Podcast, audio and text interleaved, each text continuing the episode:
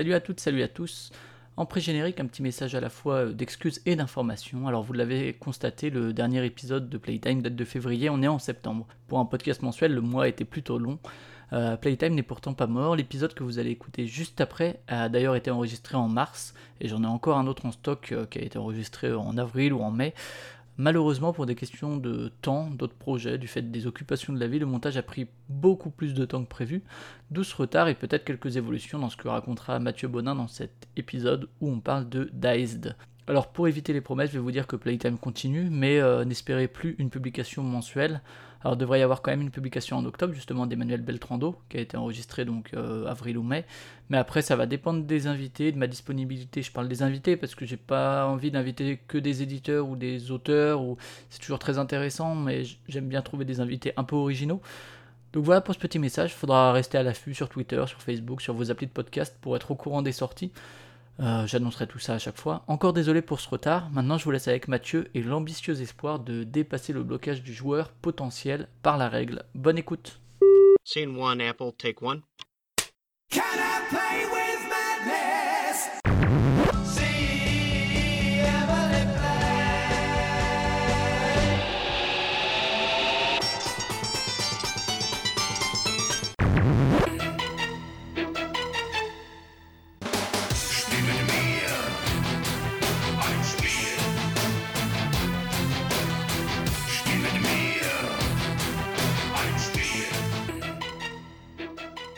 Bonjour, bonsoir à toutes et tous et bienvenue dans ce nouvel épisode de Playtime, votre podcast mensuel consacré aux jeux de société. Alors le mois dernier, on a reçu euh, Rémi de Asmodée Digital et euh, ce mois-ci, on va rester dans, dans le numérique et les applications, mais de manière un peu différente, avec, euh, avec Mathieu de Diced. Salut Mathieu. Salut. Alors Mathieu, je t'ai reçu il y a déjà maintenant presque 3 ans, euh, en 2015, quand tu étais encore chez Yellow et que à l'époque Playtime avait encore un format autre que les interviews, c'était le format mensuel qu'on a un peu laissé, enfin que j'ai un peu laissé tomber. On va en reparler un peu de ton parcours rapidement, mais aujourd'hui donc tu es surtout là pour nous parler de Diced.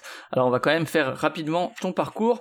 Euh, alors d'abord tu peux un peu rappeler toi euh, d'où tu viens, euh, tes, ton parcours professionnel, peut-être en dehors du jeu si t'en as eu un? Ouais, bien sûr. Moi, je- euh, à la base, je suis, je suis, je suis formé dans la communication. Je suis chargé de communication. Donc, j'ai, j'ai eu un, un petit parcours en, en collectivité territoriale. J'ai notamment bossé pour la ville de Lyon, en, dans le milieu de la culture également, de la formation.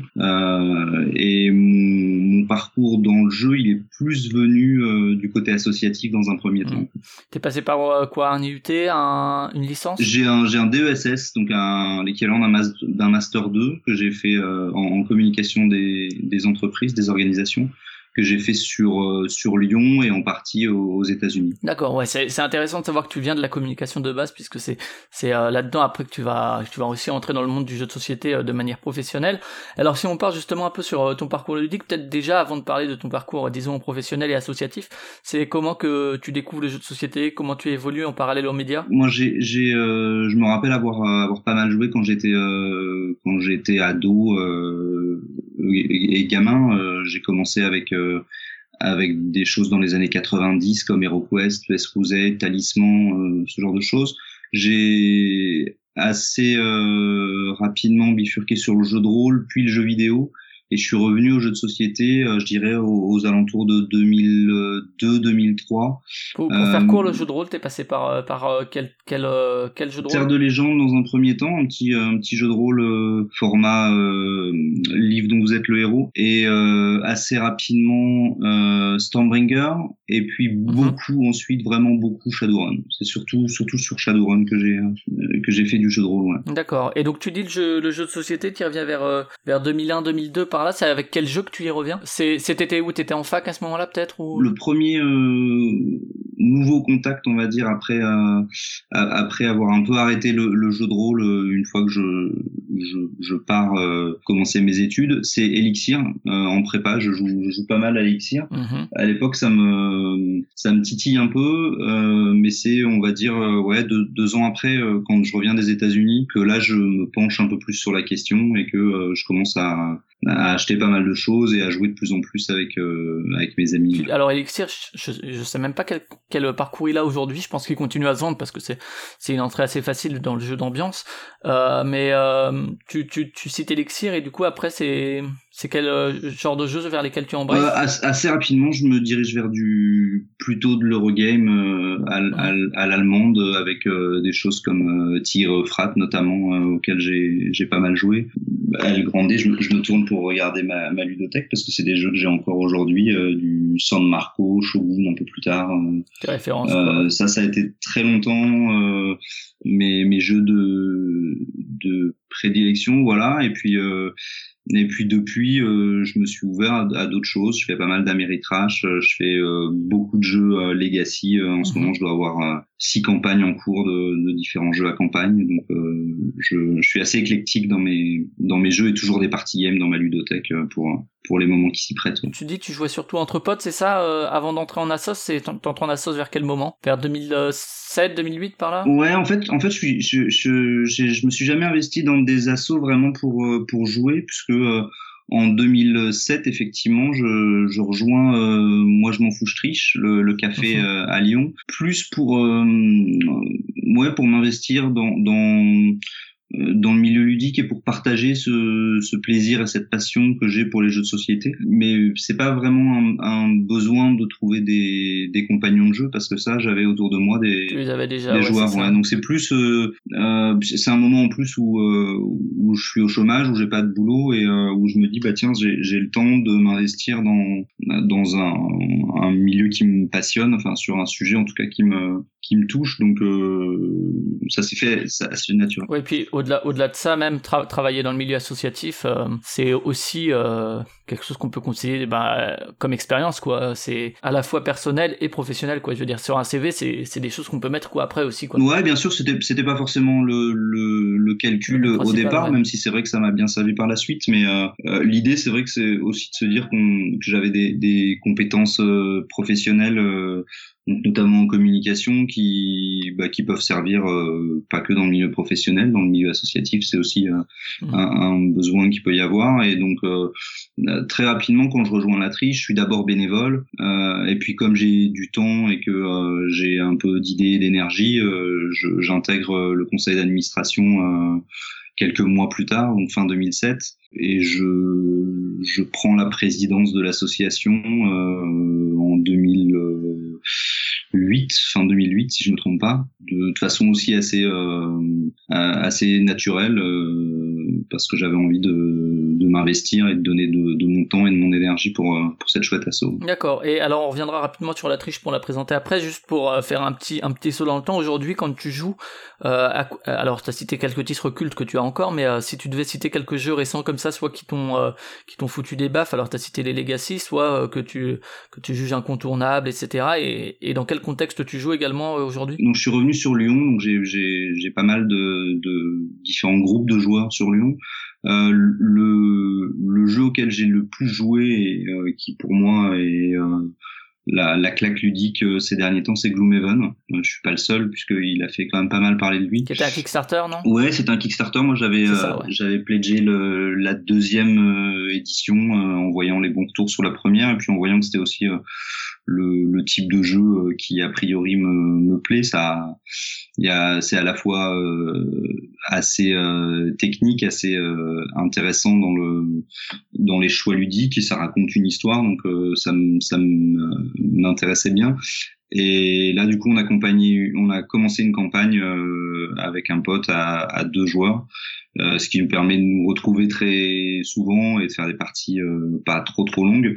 Donc là, en, en deux trois mois, on a dû faire, euh, je sais pas, on doit être à 23, 24 scénarios et euh, ça nous plaît Ouais, et puis être à deux joueurs, ça permet au, au niveau des dispos de, de pas non plus multiplier les, les, les personnes qui ont besoin d'être dispo pour jouer. quoi. C'est vrai que si on doit se retrouver euh, pour euh, avoir vu des potes qui faisaient ça, des campagnes de Descent à 4, pour trouver les 4 qui ont la même dispo, c'est assez délicat. Ah ouais, c'est sûr. je, je, le vois sur d'autres campagnes que je fais, bah, sur sur Descent notamment ou euh, euh, ou, ou d'autres ou Pandémie Legacy, ce genre de choses. C'est c'est moins facile que quand on est deux et qu'on habite à 5 minutes. Et alors ça, c'est les jeux auxquels tu joues aujourd'hui. Tu as parlé un peu de, de Gloomhaven, euh, justement. euh, les, les Kickstarter, c'est quelque chose... euh, Alors ça fait des années maintenant que, que ça monte, etc. Est-ce que est-ce que c'est quelque chose que tu suis? Je sais que chez Yellow, vous aviez fait Zombie 15, puis vous aviez, euh, d'un point de vue professionnel, euh, laissé, laissé tomber ce, ce côté-là de, du financement. Euh, toi, en tant que consommateur, disons, c'est quelque chose que tu suis beaucoup. Alors je je suis pas euh, énormément. C'est vrai que mon premier euh, contact avec Kickstarter, il est plutôt du côté professionnel puisque j'avais beaucoup travaillé sur la campagne de Zombie 15, la campagne de, de Guardians Chronicles aussi, euh, qui, qui a- nous avait donné pas mal de fil à retordre euh, à l'époque avec The Red Joker. C'est pas encore dans mes dans mes habitudes de, de consommateur, on va dire. Je suis euh, encore assez euh, assez proche et assez attaché au euh, au modèle traditionnel d'édition. Euh, C'est vrai que mon expérience chez Yellow fait que je suis assez assez, proche de de ce de ce modèle. Mais voilà, quand il y a des, des choses qui me qui me titillent vraiment sur Kickstarter, euh, j'hésite pas non plus. Euh, Aujourd'hui, euh, je dois avoir Pledgé Gloomhaven et euh, Septième Continent sur la première campagne et la deuxième. Quelques quelques jeux vidéo aussi qui me qui me faisaient bien envie. Donc euh, Est-ce que t'as pledgé Star Citizen? Non non non, c'est les c'est non pour l'instant. Tu euh, voulais pas des vaisseaux, euh, des vaisseaux euh, virtuels à plusieurs centaines de dollars, non? Non, non, non. j'ai- J'essaye de garder aussi mes, mes dépenses assez, euh, assez raisonnables.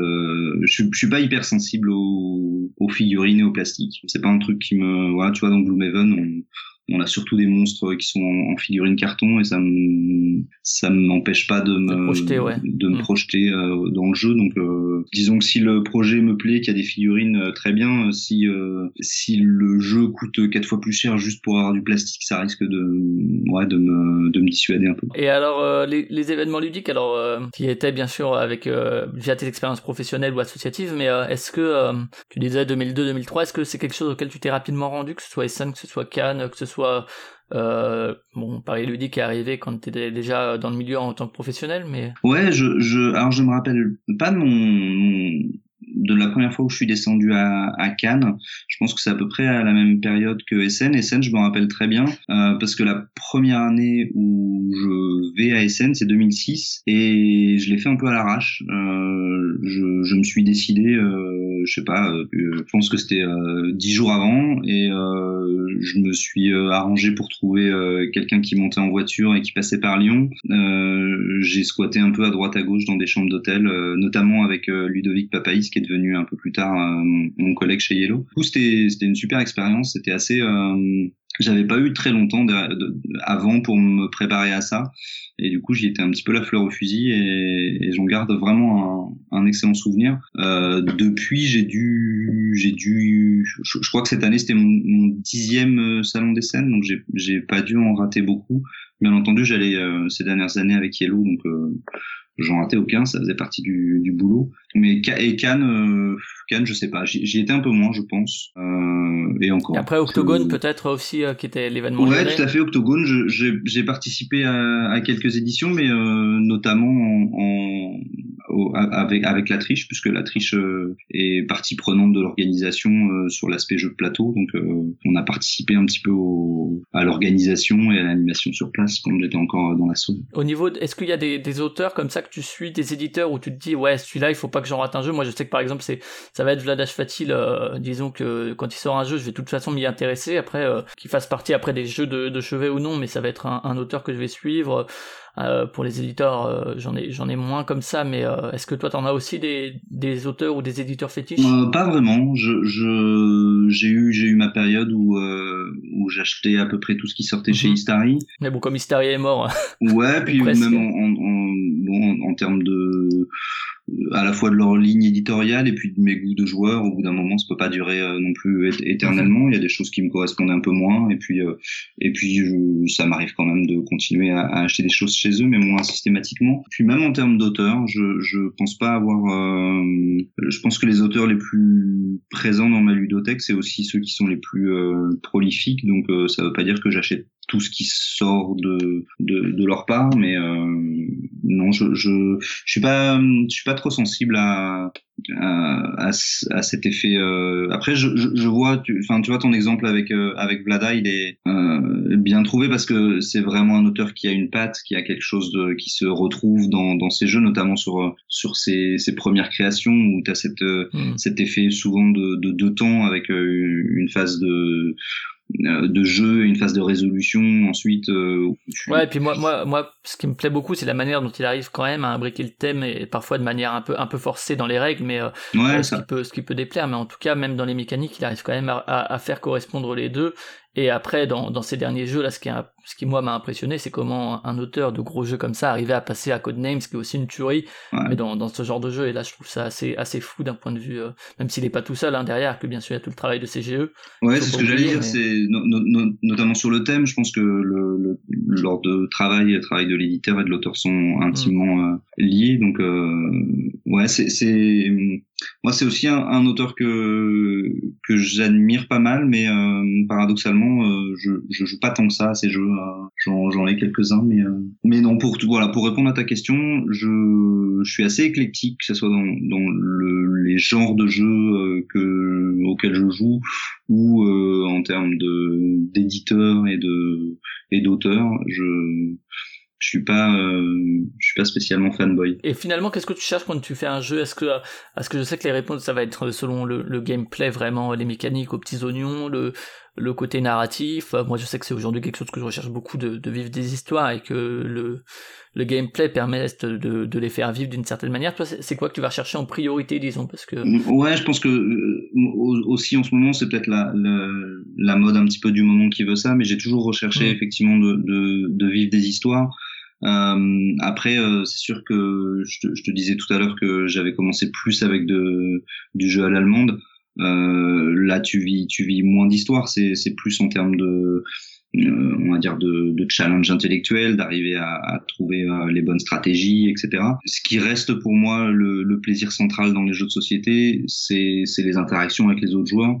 Par exemple, je je me vois pas du tout euh, faire un jeu de société en solo, ce qui est peut-être un peu euh, un peu idiot parce que je joue souvent à des jeux vidéo et que au contraire les jeux vidéo je les joue toujours en solo et Et tu joues à des jeux de société version numérique ou Mais, pas euh, Parce que non. moi, je sais que je suis. Ouais, d'accord. Pa- pareil, c'est pas. euh, J'en ai fait un peu. J'ai joué, j'ai joué pas mal à, à Race, euh, un peu à Dominion, euh, ce genre de choses. Mais euh, c'est c'est deux choses assez différentes pour moi. C'est euh, le même plaisir de jouer, mais il y en a vraiment un qui est, qui est lié aux interactions euh, et au bah, à l'aspect société de jeux de société. Et euh, au contraire, quand je joue à un jeu vidéo, moi j'aime bien être euh, immergé dans une histoire, mais euh, seul dans mon coin en fait. Je, je suis seul avec mon jeu, je vais à mon rythme. Pas tellement dans l'expérience je- multijoueur et compagnie, quoi. Ouais.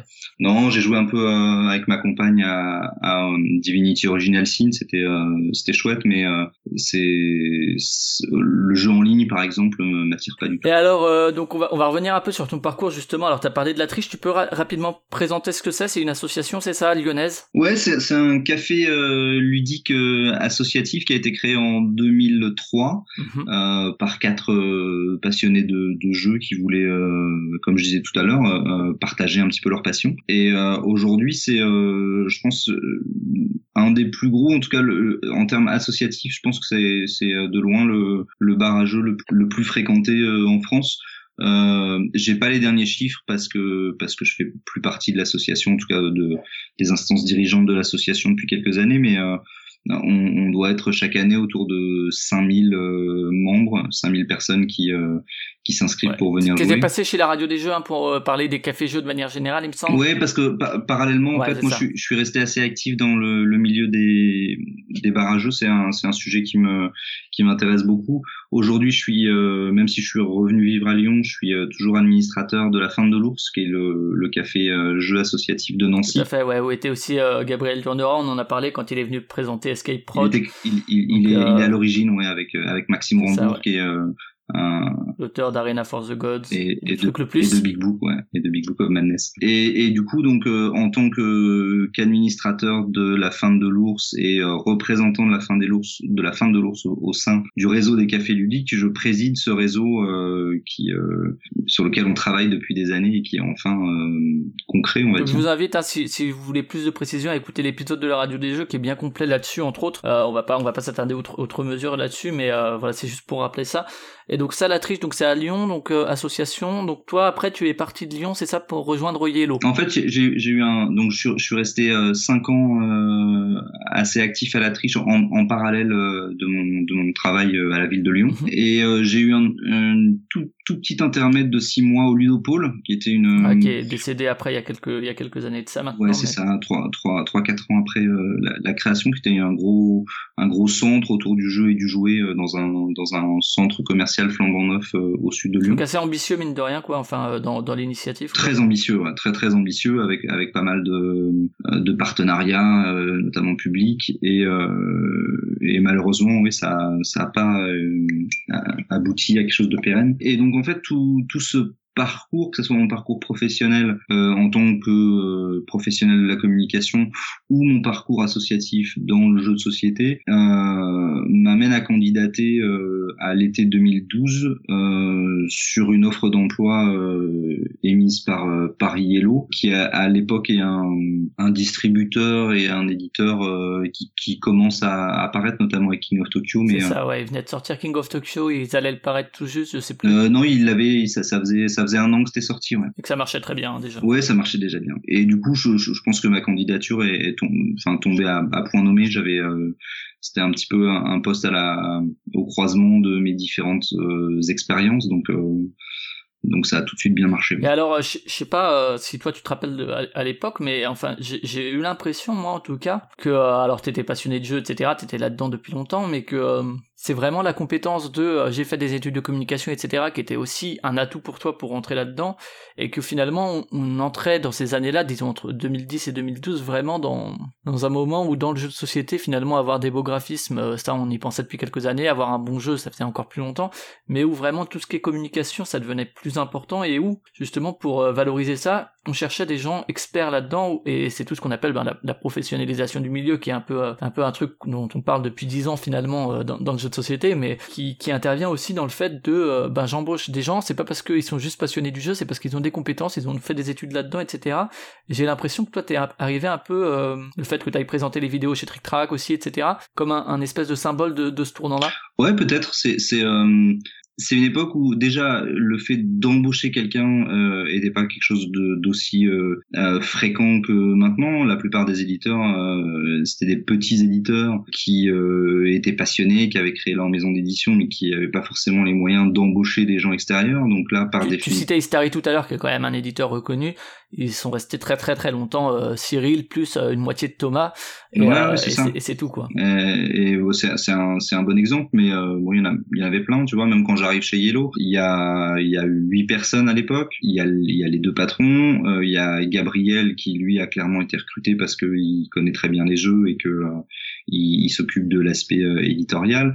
Et sinon, les autres personnes, c'est plus des gens qui sont sur l'aspect distribution et qui, euh, là, sont effectivement des professionnels, notamment de, de la vente ou de la logistique. Mais Il y avait un côté un peu plus mais- polyvalent, plus touche à tout aussi, où euh, ah ben un peu DA, un peu un peu communicant, un peu un peu chef de projet, un peu un peu ci, un peu ça quoi, un peu euh, quand les équipes chargé sont des événements petites, t'es aussi. t'es euh. obligé de, de effectivement d'être polyvalent et euh, de, de t'entourer de personnes un peu débrouillardes qui peuvent mettre la, la main au charbon euh, là où il faut. Le truc, c'est que je pense, alors je pense que c'est toujours vrai euh, aujourd'hui, même si euh, euh, effectivement le, le milieu se, se porte pas mal et qu'il y a pas mal d'éditeurs. Après, qui- après, ça dépend. Il y a des contre-exemples comme Morning que j'avais reçu aussi, où eux, c'est clairement des gens qui se sont lancés en ayant fait des études de, qui ont pris, ben, Nicolas qui était, qui connaissait bien le jeu de société, mais disons que pas mal de gens de chez Morning, alors c'est un contre-exemple, hein, parmi, parmi plein de plein de plein d'exemples qui, qui disent le contraire mais aussi des gens qui sont lancés parce qu'ils avaient fait des écoles de commerce etc et qui avaient une vision euh, qui ont une vision de toute façon ils sont ils sont encore là euh, Gobit mais euh, ça, ça reste une exception hein, malgré tout Ouais, c'est une exception. Je pense la, la plupart des gens, euh, enfin, le, le milieu est en pleine expansion, mais euh, c'est encore difficile de, de, de croire en une, une énorme success story euh, dans, dans le milieu du jeu de société. Les, les quantités euh, euh, produites et vendues sont, sont encore loin de ce qu'on peut voir dans dans d'autres secteurs. Euh, donc la plupart des éditeurs, c'est avant tout des passionnés, des gens qui euh, qui veulent vivre de leur passion. Euh, mais c'est vrai qu'avec le recul, ça c'était euh, aussi vrai il y a, il y a 10-15 ans. Donc avec le recul, on voit des éditeurs euh, de, issus de ce de ce modèle qui ont euh, bien réussi, qui ont réussi à, à composer des, des équipes aujourd'hui de 10, 15, 20 personnes. Ouais, par, par apprentissage, par expérience, quoi, en fait. Ouais, Euh, puis aussi. pas, pas- enfin, à, à la suite de, de, de succès, enfin, c'est normal, tu vois, quand tu commences au début et que tu es dans ta cave à faire ton premier jeu, bah, ton premier jeu, s'il marche un peu, ça te permet euh, peut-être de, de, de t'équiper un peu, et puis ton deuxième, il marche encore un peu mieux, et puis effectivement, tu prends de l'expérience et tu sors des jeux qui vont marcher de mieux en mieux, tu développes des partenariats à l'international pour en vendre encore plus euh, à l'étranger, et puis, euh, et puis de fil en aiguille, tu arrives à, à progresser et tu as besoin de, de, de t'entourer et tu as la possibilité de t'entourer de personnes euh, qui ont effectivement des compétences que, que toi t'avais pas forcément, que tu avais dû apprendre un peu sur le, sur le tas. Et donc ça c'est euh, c'est ce qu'on a vu euh, petit à petit, mais il y a toujours cette espèce de, de dilemme entre euh, est-ce qu'on va chercher euh, des, des professionnels qui ont des très bonnes compétences et une très bonne expérience sur une, une, compétence très précise ou est-ce qu'on prend des gens qui connaissent bien le produit, qui connaissent bien le milieu et euh, qui, qui se, se forment un petit peu euh, sur un métier en particulier? Il y a, toujours un équilibre à trouver parce que euh, c'est vrai que si tu prends quelqu'un, un professionnel qui, qui est excellent dans un domaine mais qui connaît rien au jeu, bah tu, vas quand même devoir le former, tu vas quand même devoir se familiariser avec les spécificités de, des jeux de société. Donc c'est ça, disons qu'en plus, par exemple, pour prendre ton exemple à toi qui est fait de la communication mais était passionné de jeux de société, le jeu de société a un média qui a ses particularités où tu peux pas communiquer dessus comme tu vas communiquer sur des chaussures ou sur un canapé, quoi. Et donc c'est vrai que ne rien connaître au monde du jeu de société te coupe de ces, de ces informations et de ces, de ces compétences-là spécifiques au média. Ouais, et puis et puis il faut aussi euh, avoir la, la conscience de de la taille du, du milieu et de de la popularité euh, du produit, c'est-à-dire que euh, bon des, chaussures, euh, tu sais que tout le monde sait ce qu'est une chaussure et tout le monde va avoir besoin d'en acheter à un moment ou à un autre. Donc ton défi en termes de, de communication, de marketing, ça va être d'aller euh, chercher les gens qui sont susceptibles d'acheter tes chaussures et de les convaincre qu'elles sont mieux que celles des autres. Sur les jeux de société, bon, t'as forcément cet aspect-là aussi, bien vendre tes jeux, mais euh, il faut bien être conscient que euh, il y a encore euh, une marge de progression énorme. Et il y a encore, euh, euh, je dis des chiffres un peu au pif, mais 80% de la population qui qui a aucune idée qu'en ce moment il y a des, des, des produits des jeux qui sont euh, inventés, qui sont créés, qui sont produits, et que dans le tas il y a sans doute des jeux euh, qui euh, leur correspondraient bien plus que euh, les quelques classiques qu'ils connaissent. Le le communicant a aussi ce rôle donc de démocratisation encore aujourd'hui, quoi, de d'aller chercher des gens qui ne connaissent pas encore le monde du jeu de société. Ouais, c'est c'est un peu l'idée euh, à, la, à la base de, de l'union des éditeurs de jeux sur laquelle j'avais travaillé un petit peu à l'époque et euh, qui se dit on a plus à gagner en tant qu'éditeur à, à faire grossir le marché euh, et donc du coup à faire grossir nos, nos parts de marché respectives plutôt qu'à se tirer dans les pattes pour euh, se, se battre sur des parts de marché d'un d'un d'un secteur euh, plus petit. Quoi. Et euh, donc ça c'est Yellow, tu y restes donc euh, 5 ans Ouais, un petit peu moins de 5 ans, 4 un ans peu et moins demi. de ouais. 5 ans, ouais, 4 ans et demi, puisque t'es parti en 2017, donc ton, ton rôle là-bas c'était la communication, donc c'est toi qui allais accompagner de Gabriel qui lui avait euh, à l'époque euh, en tout cas principalement développé les, les projets en interne, c'est ça? Ouais, en fait, quand- quand- moi quand j'arrive chez euh, chez Yellow, Gabriel, il s'occupe euh, de l'édition. Il était assistant euh, de, de du responsable édition précédent qui euh, qui était parti il y a quelques mois euh, de ça. Donc il s'occupe de, de tout l'aspect éditorial et euh, c'est le seul euh, dans la boîte qui euh, qui a assez de, de connaissances pour faire aussi de la com, pour s'occuper des événements, pour voilà. Donc quand j'arrive, Gabriel, il il a euh, il a beaucoup beaucoup de boulot et moi je le décharge de de tout ça. Lui peut se concentrer sur le sur l'édition et moi je m'occupe de, de la com, des événements, de la presse, tout ça. Et donc ça, donc ça dure euh, donc 4 ans et demi comme tu l'as dit, avec euh, avec Ouais. pas mal de, de sorties à l'époque, hein, puis enfin entre en 4 ans et demi, il y, a, il y a quand même une grosse grosse croissance à la fois du milieu et d'Yellow en en, en lui-même, hein, en termes de d'employés, en termes de chiffre d'affaires, etc. Il y a Codename, c'est 2016, hein, c'est ça qui qu'il est sorti, il me semble. Euh, ouais, ouais, c'est ça. Et, et euh, bon, il y, y en a eu, il y en a eu plein hein, des des, euh, des très bons succès chez Yellow. Euh, Yellow en plus c'est un, un éditeur un peu un peu particulier parce que à la base c'est un distributeur euh, et qui c'est en plus un distributeur de jeux de cartes à collectionner euh, qui décide de se tourner vers les jeux de société. Et donc il y a, y, a y a un besoin à un moment de développer son catalogue de jeux de société. Euh, ce que ce qu'ils vont faire par euh, de la traduction euh, enfin euh, je crois que c'est 2000, euh, 2007 avec Neuroshima X ou 2008. Mhm. Euh, Ouais, c'est assez rapidement. Ouais. et, et ensuite en trouvant des partenaires, euh, de- des éditeurs à, à, à distribuer. Et euh, en parallèle, et ça correspond à peu près au, au moment où moi j'arrive, il y a une vraie volonté de développer l'édition euh, et la création en, en interne. Donc, euh, mais c'est vrai qu'en tant que distributeur, il y a ce, cette obligation d'avoir des sorties euh, très régulières.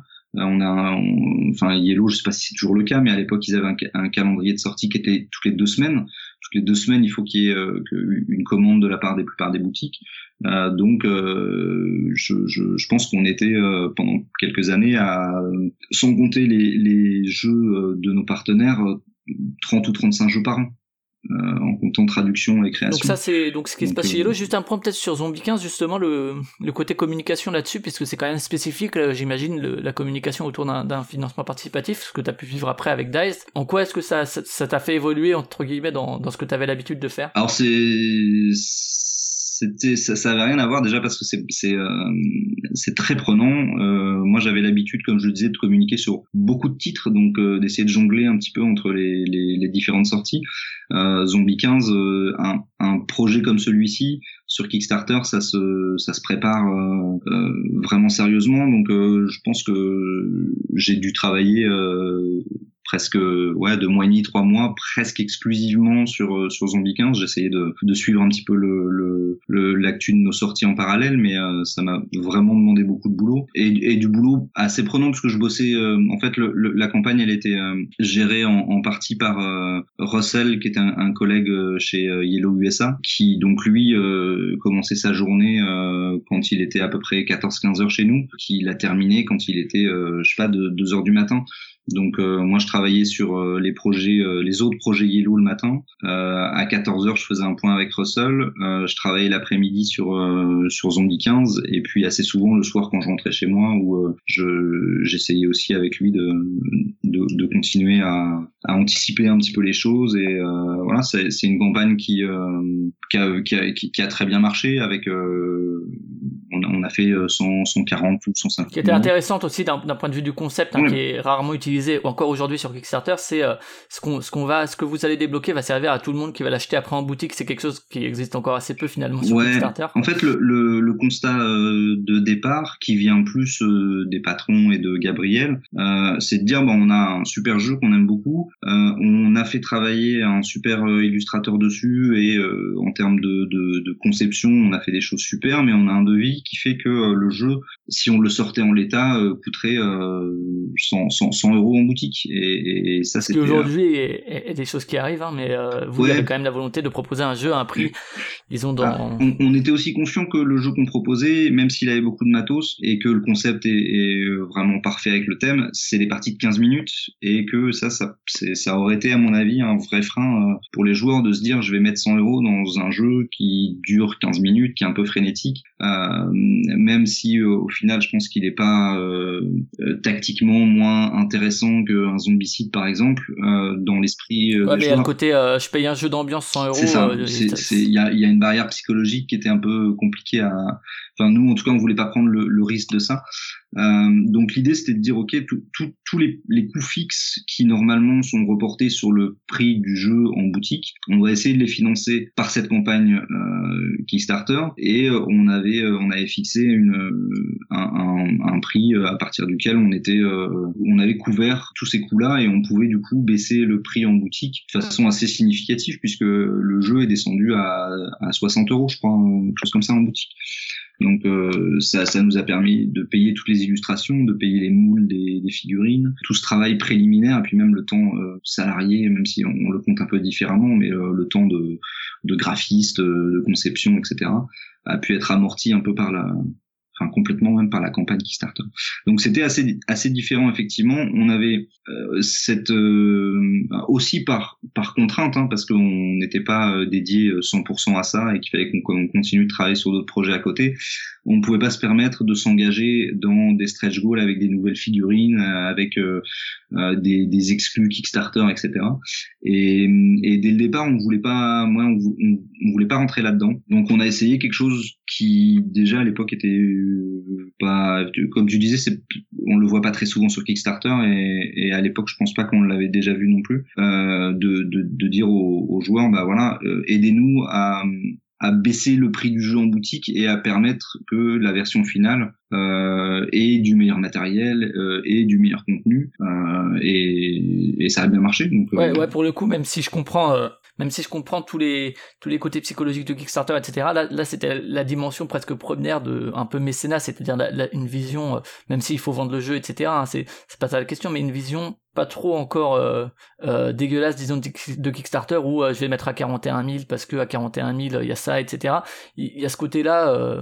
C'était plus ouais dans, c'était dans le concept de base de Kickstarter. c'était c'était euh, aussi un peu Et aussi dans le respect des boutiques, qui je pense était une volonté de Yellow, puisque forcément, comme vous êtes en partenariat, enfin comme Yellow est en partenariat avec les boutiques pour ses autres jeux, ils Ouais. peuvent pas se couper des boutiques comme ça, quoi. ça a été assez bien compris par les boutiques quand on leur a dit bah voilà le jeu qu'on va vous proposer vous, vous pourrez le vendre euh, presque deux fois moins cher et, et les, les boutiques ont, ont bien compris euh, on leur a bien expliqué mais c'est vrai qu'à l'époque c'était euh, un vrai challenge en termes de de communication aussi sur nos démarches parce que comme tu dis il y avait cet, cet esprit un petit peu originel de Kickstarter de bah, grâce à vos sous on, on va pouvoir faire quelque chose euh, qu'on n'aurait pas pu sans mais venant d'un éditeur euh, déjà installé euh, où les gens peuvent, peuvent penser qu'on a déjà un, un fonds de trésorerie suffisant pour pas demander de l'argent en avance aux gens etc c'était un c'était un peu un défi à l'époque ouais. C'était à, à la fois passionnant et assez assez stressant et Ouais, parce que l'impression que moi j'ai en tout cas à l'époque euh,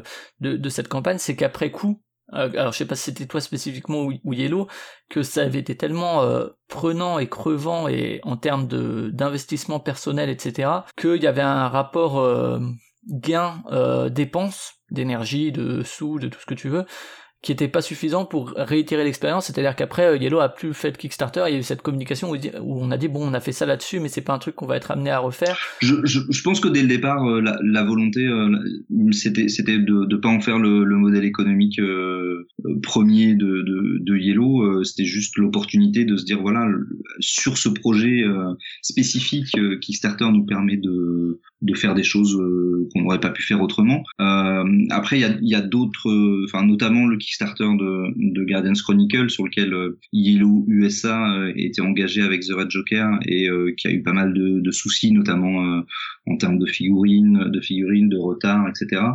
euh, qui, qui calme un- un- aussi un peu les ardeurs de se dire voilà, non seulement c'est beaucoup de travail, mais en plus le, le résultat est, euh, est, est un peu pas aléatoire parce que ça dépend de, de, de nos actions à nous, mais ça peut, euh, enfin il y a un revers de la médaille qui peut être assez violent. Euh, et puis il faut aussi euh, être tout à fait honnête que euh, à l'époque Zombie 15 euh, on le sort mais euh, on n'a jamais fait de jeu avec des figurines dedans.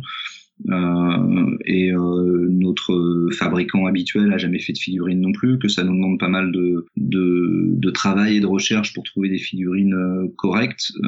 Et on se rend compte que c'est pas vraiment non plus no- notre métier à l'époque. Hein, on n'est pas FFG, on, on c'est pas vraiment ce qu'on sait faire de mieux. Donc ça, c'est vrai que c'est Zombie 15. euh, après, tu, tu nous reparleras de Dice pour le financement participatif. Et puis donc en 2017, donc tu quittes Yellow. Euh, alors, on est allé avec euh, Proxy Jeux, donc où j'interviens aussi chez Yellow justement. Et ce qu'on disait, c'est que du point de vue extérieur de joueurs, c'est l'impression que effectivement tous les éléments euh, disons euh, historiques parce que forcément ce que voit le joueur c'est les gens qui qui se montrent. Euh, c'est pas tout ce qui est effectivement tout ce qui est le- les graphistes tout ce qui est euh, euh, les gens qui s'occupent de la district t'as cité plus tôt et qui font aussi la moelle de l'entreprise hein. et c'est vrai que que ce soit des Gabriel que ce soit toi que ce soit après Théo euh, là Kevin également qui qui qui a annoncé son départ il y a il y a ce départ. Alors est-ce que sans forcément rentrer dans les détails ou quoi mais est-ce que c'est le côté ras-le-bol d'une boîte qui grossit trop et que finalement tu vois plus forcément le le résultat de ton travail directement? Alors chez, pour toi ça va être différent de Gabriel ou de Théo un, peu comme dans le jeu vidéo les, développeurs qui se cassent de gros studios pour aller faire un peu de l'indé pour retrouver et comme on peut faire aussi les Space Cowboys par Je exemple pense qu'il y a un peu de ça en fait. Le, truc c'est c'est euh, c'est que Yellow c'est une boîte qui grossit mais qui grossit vite surtout et que euh, euh, tu paradoxalement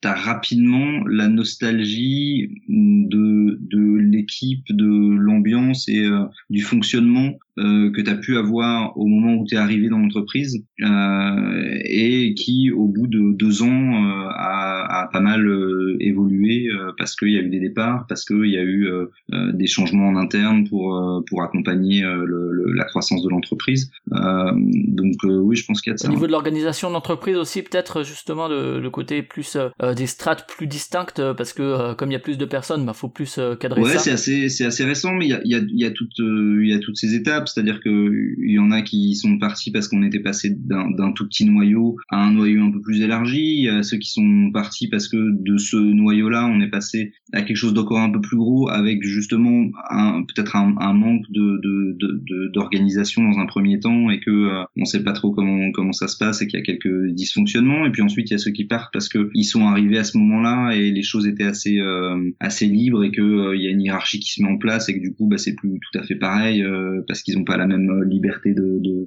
d'action. Enfin voilà, je, je connais pas les motivations de tout le monde, mais je pense que c'est lié effectivement à la croissance très rapide de l'entreprise et au fait que euh, les gens qui arrivent, notamment dans, dans, ce milieu, la plupart des gens qui arrivent et qui commencent euh, à travailler, euh, ils, ils, sont hyper motivés, ils sont hyper contents de rejoindre un gros éditeur, euh, donc ils sont hyper enthousiastes dans un premier temps, et que euh, quand les choses euh, changent et sont plus tout à fait les mêmes qu'au départ, bah, ça peut les déstabiliser. Et, voilà. Après, il faut, faut aussi reconnaître que les, les, recrutements chez Yellow ont, globalement sont, sont, sont, très bons. Ils savent recruter des, des gens qui, euh, ont des compétences, ouais. qui, qui soient soit qui ont les compétences, soit qui les développent très rapidement, et que euh, bah, du coup euh, il y a aussi euh, l'appel de la concurrence qui fait que pas mal de gens qui qui se voient proposer des choses intéressantes ailleurs. C'est un peu comme dans le foot, les, les, les, bons clubs de formation, genre Bordeaux ou quoi, où finalement ils les forment et puis après leurs meilleurs joueurs se barrent à Paris. Quoi. Ah, moi j'ai grandi, j'ai grandi, j'ai grandi à Auxerre, donc je vois ce que tu D'accord. Et donc toi tu parles de Yellow et tu fais, alors tu, tu restes à Nancy dans un premier temps, il me semble, c'est ça? Ouais, dans un premier temps, en fait, je, je, je, pars de Yellow parce que je sens que, que je suis arrivé un petit peu au, au bout de l'aventure et que euh, j'ai envie de, de voir autre chose. Donc quand je pars, j'ai pas forcément de de plan euh, précis, euh, mais euh, assez rapidement. Euh, donc déjà, il y a, y a Jamie, Olivier, euh, mais des, qui sont des amis de Holy Grail Games, qui à ce moment-là, euh, bon, ça fait longtemps qu'on joue ensemble et ils m'ont toujours dit le jour où tu t'en vas d'Yellow, écoute, viens bosser avec nous. ils sont en train de, de monter et, et et c'est un modèle Kickstarter en plus, donc euh, un peu de, on va dire, d'incertitude, et voilà, mais une super ambiance, des projets super sympas, donc euh, je, assez rapidement, je les rejoins quelques jours par et semaine. Donc voilà, pour, faut, faut préciser que Olivier était euh, était aussi de, de Lorraine. Ouais, tout à fait. Euh, c'est aussi ça qui permet ce rapprochement-là euh, dans un premier temps. Ouais, c'est vrai. Et puis géographiquement, ça colle quoi. Et puis et puis du coup, il, il, est il est à Nancy et il fait venir Jamie qui lui était donc à Orléans pour Trick Track quelques mois, je pense, avant avant que je parte de, de chez Yellow. Donc euh, c'est un rapprochement qui se fait qui se fait vraiment naturellement et euh, et, euh, et qui est très sympa parce que c'est des gens que j'adore et que c'est des projets cool et que c'est une ambiance très sympa où on joue tous les midis, voilà. Et puis qu'à côté de ça, alors on a on a fait une interview avec Proxy Jeux, je vous, je vous mettrai peut-être le lien dessus, mais ils ont ils ont pas besoin de Holy Grail pour pour vivre et du coup ils peuvent se permettre de faire des projets à taille plus humaine que ce que ce à quoi a pu participer Jamie par ailleurs Conan ou euh, le 7 continent, soit Museum, soit Rising 5, etc. C'est, des projets un peu plus petits, euh, un peu plus euh, aussi, je pense, plaisir d'un point de vue de, de, l'édition, etc. Quoi. Ouais, c'est sûr qu'ils sont, ils sont, ils sont tous, enfin peut-être plus maintenant. Je crois, que Jamie est passé à plein temps, mais à l'époque ils étaient tous à mi-temps et du coup avec d'autres projets à côté qui les font déjà bien vivre. Donc il y a effectivement pas cette pression de se dire il faut que nos jeux sortent à tout prix à ce moment-là, etc. Donc le, le plus de temps pour les développer, plus de plus de passion, je pense. Euh, et et du coup, ça c'est quelque chose qui, qui à l'époque me séduit aussi un peu de me dire bah voilà, je peux bosser un peu avec eux et puis derrière je peux aussi euh, travailler sur sur d'autres projets. Euh, voilà, j'avais un peu cette envie de, de toucher. Et donc chez Holy Grail, tu reprends un côté communicant, c'est ça, dans la com? Ouais, bah, ouais. alors chez, chez Holy Grail, ce qui me plaisait aussi, c'était que l'idée c'est que chacun a, a une compétence particulière. J'ai mis c'était plus le Kickstarter, Olivier Olivier, euh, c'est plus l'aspect euh, administratif euh, et, et entreprise. Et puis, du coup, moi, j'arrivais plus avec un, un- des compétences dans la com, mais que derrière, il y a à la fois le, le, le respect de la compétence de chacun et le fait que tout le monde intervient un petit peu à tous les niveaux et qu'on discute de tout et que chacun peut partager ses idées et que euh, voilà, il y a un vrai échange et euh, une vraie façon euh, collaborative de, de travailler sur les projets. D'accord, donc ça c'est Holy Grail qui reste quelques mois, c'est ça euh? Ouais, alors j'y reste euh, trois mois. Ouais. Euh, en fait, pa- parallèlement en plus de ça, euh, il y a Timothée de Blue Orange qui me contacte et qui me dit, euh, bah, en gros, on n'est pas loin, euh, on, on- s'aime bien, euh, donc si tu veux, euh, on, on- discute et puis de fil en aiguille, euh, j'ai travaillé pour Blue Orange euh, un jour par semaine pendant trois mois pour. euh, En même temps que chez euh, Holy Grail Ouais, tout à Ou, fait. euh, En même temps, ouais, ouais, tout à fait. Bah, je, ouais, je a pas de travaillais. souci là-dessus, c'est vrai que, que ça peut paraître bizarre comme ça de travailler pour deux professionnels du jeu de société, deux éditeurs en plus pour le coup, même s'ils visent pas le même public ni les mêmes. ouais, euh, mais c'est pas, c'est pas eux, je pense qu'ils voyaient l'intérêt d'avoir, euh,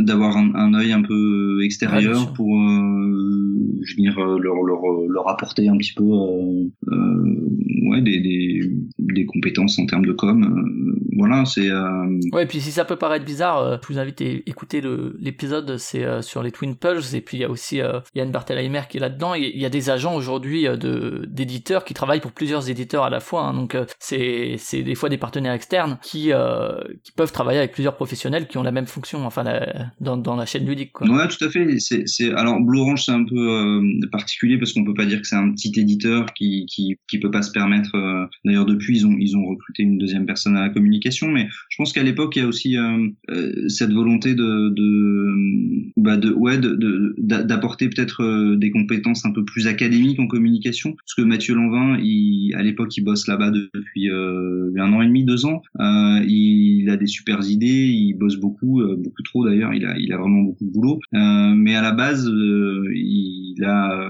à mon sens, pas, de formation universitaire, on va dire, en communication. Et, et moi, du coup, je apporte euh, un petit peu ça, euh, un petit peu des, petites astuces de, de, bah, gars qui a euh, 10-15 ans d'expérience dans la com. Donc, euh, il y a ce côté un peu euh, consultant pour venir euh, renforcer un petit peu euh, l'é- l'équipe de com provisoirement. Et ça s'est très bien passé d'ailleurs au, moment où euh, moi j'avais été clair avec les deux éditeurs dès le départ que je voulais vivre, euh, venir revivre sur Lyon. Et euh, pour Holy Grail, ça posait pas de souci. euh, la mobilité, le travail à distance, c'était pas vraiment un problème. Euh, pour Blue Orange, c'était moins évident, mais à l'issue des trois mois, ils étaient prêts à effectivement à continuer à travailler avec moi, euh, euh, en, partie à distance. Enfin voilà, ça ça s'était vraiment très bien passé. Puis ils ont ils ont ils ont des projets aussi super intéressants, notamment sur l'an dernier entre photosynthesis, le succès de, de King Domino, Queen Domino, il y avait pas mal de, super projets. Puis dans une vraiment dans une super ambiance, ils sont ils ont ils ont la passion pour ce qu'ils font et ils ont des valeurs qui sont qui sont vraiment belles donc euh, c'était vraiment agréable de bosser avec eux ces ces quelques mois ouais. D'accord, mais donc comme tu l'as dit, tu reviens à Lyon. Euh, ça c'est fin 2017 par là que tu reviens à Lyon du coup? Euh, non, je, re- je reviens à Lyon en fait à- en, en juillet 2017. En juillet. Mais mais à l'époque, je travaille déjà déjà plus pour Holy Grail et Mhm. et, et Blue Orange. Et Blue Orange, ouais. Euh, parce que pardon, parce que j'ai euh, j'ai été euh, je vais pas dire débauché parce que euh, j'étais pas encore euh, complètement em- embauché chez les deux autres mais euh, euh, j'ai commencé à travailler avec Diced euh, Mhm. la petite histoire, j'avais rencontré l'équipe de Dice d'ASN euh, alors que je travaillais encore chez chez Yellow. Euh, j'avais trouvé leur projet assez assez intéressant. Euh, et puis à Cannes, je les revois à nouveau au, au cocktail de Yellow d'ailleurs pour pour l'anecdote. Et, euh, et ils me disent qu'ils vont chercher quelqu'un pour essayer de travailler un petit peu avec eux sur le marché français. Euh, donc euh, je leur dis que moi c'est quelque chose qui, m'intéresse, qu'ils n'hésitent pas à me recontacter. Et ils ont mis un petit peu de temps parce qu'il fallait qu'ils se préparent euh, de leur côté, mais ils m'ont contacté en juin, début juin, et voilà ils m'ont proposé de rejoindre l'aventure. À plein temps et, et du coup c'est vrai que quand j'ai quitté Yellow je me disais bah tu vois j'ai envie de, de bosser sur différents projets de faire euh, différentes choses. Et puis trois mois après euh, je me dis bah en fait euh, c'est c'est vrai que c'est quand même sans doute un peu moins un peu moins fatigant de concentrer son éner- énergie sur un projet euh, unique de pas forcément avoir non plus à revenir systématiquement tous les mois sur Nancy pour pour voir les, les gens avec qui je travaille. Donc donc ouais je, je c'était un petit peu c'est un petit peu avec un, un, un pincement au cœur que je dis à Blue Orange et Holy Grail que que finalement je je vais pas continuer à travailler pour eux mais je me lance dans une aventure qui qui est à la fois ambitieuse et euh, et, et nouvelle euh, pour le milieu et pour moi donc euh, Ouais. c'est un assez assez excitant on va dire D'accord, donc bah là c'est une parfaite transition pour euh, partir vers Diced. Alors est-ce que donc tu t'as parlé un peu de comment ils, ils t'ont contacté Est-ce que tu peux rappeler qui c'est d'abord euh, ceux- eux qui ont lancé? C'est Play, Playmore Games, c'est ça? Ouais, Play- Les mecs de Playmore Play- Games qui ont pas fait grand chose comme jeu, j'ai l'impression. non en fait au départ Et dont on n'a pas entendu parler plus que ça en plus, plus-. Ouais, c'est ça. Play, Playmore Games, c'est euh, donc ils sont ils sont finlandais tous les deux, Yoni et Tommy. Euh, c'est deux deux potes euh, qui qui sont passionnés de jeux, jeux de société, puis qui un jour se disent ah bah tiens on va on va créer un jeu. Euh, ils ont ils ont pas mal d'idées. Ils créent euh, Race to the North Pole qui sort euh, à SN 2015, euh, qui effectivement est pas Alors je sais, je sais pas comment est le, marché en Finlande, c'est vrai qu'il y a Lotapellit qui est, qui est très très connu, qui a fait Eclipse notamment et qui a fait Flamme Rouge, hein, c'est ça? Ouais. donc après je, je connais pas bien le marché finlandais, mais c'est vrai que je pense qu'il y a un peu plus de place, peut-être que le marché est pas le même non plus en termes de demande aussi qu'en France. mais- Ouais, bah c'est la Finlande, c'est 6 millions de personnes, donc euh, je, je pense pas vraiment que un éditeur puisse espérer euh, vivre juste sur le marché euh, finlandais, mais c'est aussi une nation qui est euh, très tournée vers l'extérieur, vers l'international, donc euh, je pense que quand euh, quand ils se lancent, ils Et puis qu'il y a une certaine vision du jeu, enfin, je veux dire, dans leur système éducatif, etc., le jeu a pas du tout la même vie, est pas vu de la même façon qu'en France du tout, quoi. Ouais, ça je je je, je pourrais pas dire, mais euh, mais effectivement, tu sens que euh, eux quand ils se lancent, c'est euh, euh, ils, ils se lancent un petit peu euh, comme un défi en se disant euh, on va voir si on peut le faire. Euh, ils sortent un jeu qui euh, bah, qui qui, euh, comment dire, qui passe pas complètement inaperçu non plus. Hein, parmi toutes les sorties des scènes, euh, il y a y a quand même pas mal de de gens euh, qui continuent de me dire ah oui j'ai joué à ça etc. Je vois je vois je vois de quoi tu parles. Euh, mais assez rapidement,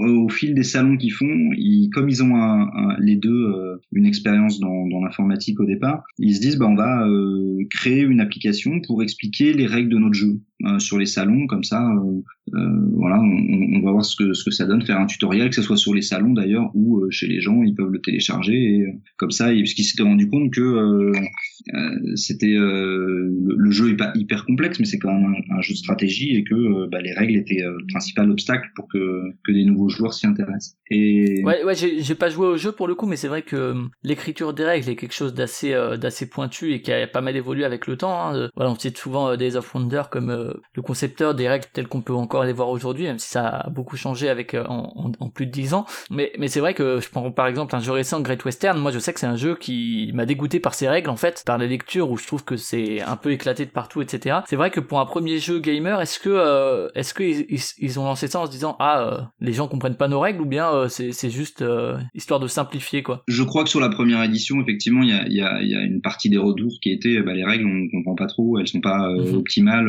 Et je pense que c'est effectivement quelque chose qui les a motivés à l'époque à se dire, bon, on va essayer de, de faire une application qui pourra expliquer les règles comme nous on les explique sur les salons, puisque sur les salons, les gens ont pas de mal à comprendre euh, notre notre jeu. Euh, on va essayer de de retranscrire ça euh, directement chez les gens. Et, et leur tuto marche plutôt bien. Ils se rendent compte que bah, ça, ça fonctionne, que les gens comprennent quand, quand ils suivent la petite application. Et donc là, ils se disent en fait, c'est ça qu'il faut qu'on fasse. Euh, le, le- créer des jeux, c'est bien, mais, mais là, on a une idée qui a l'air euh, intéressante, un peu nouvelle, et du coup, on, va plutôt partir là-dessus. Et, du coup, ils se lancent dans l'aventure d'essayer de, créer euh, une une application pour expliquer les jeux les règles des jeux, euh, bah, de, tous les jeux qui existent, quoi, plus juste de, de leur jeu en fait. Et c'est aussi un marché qui est un peu plus, un peu plus ouvert, je pense, que le marché simple du jeu de société, c'est-à-dire qu'il y, a- eu des essais dans ce sens,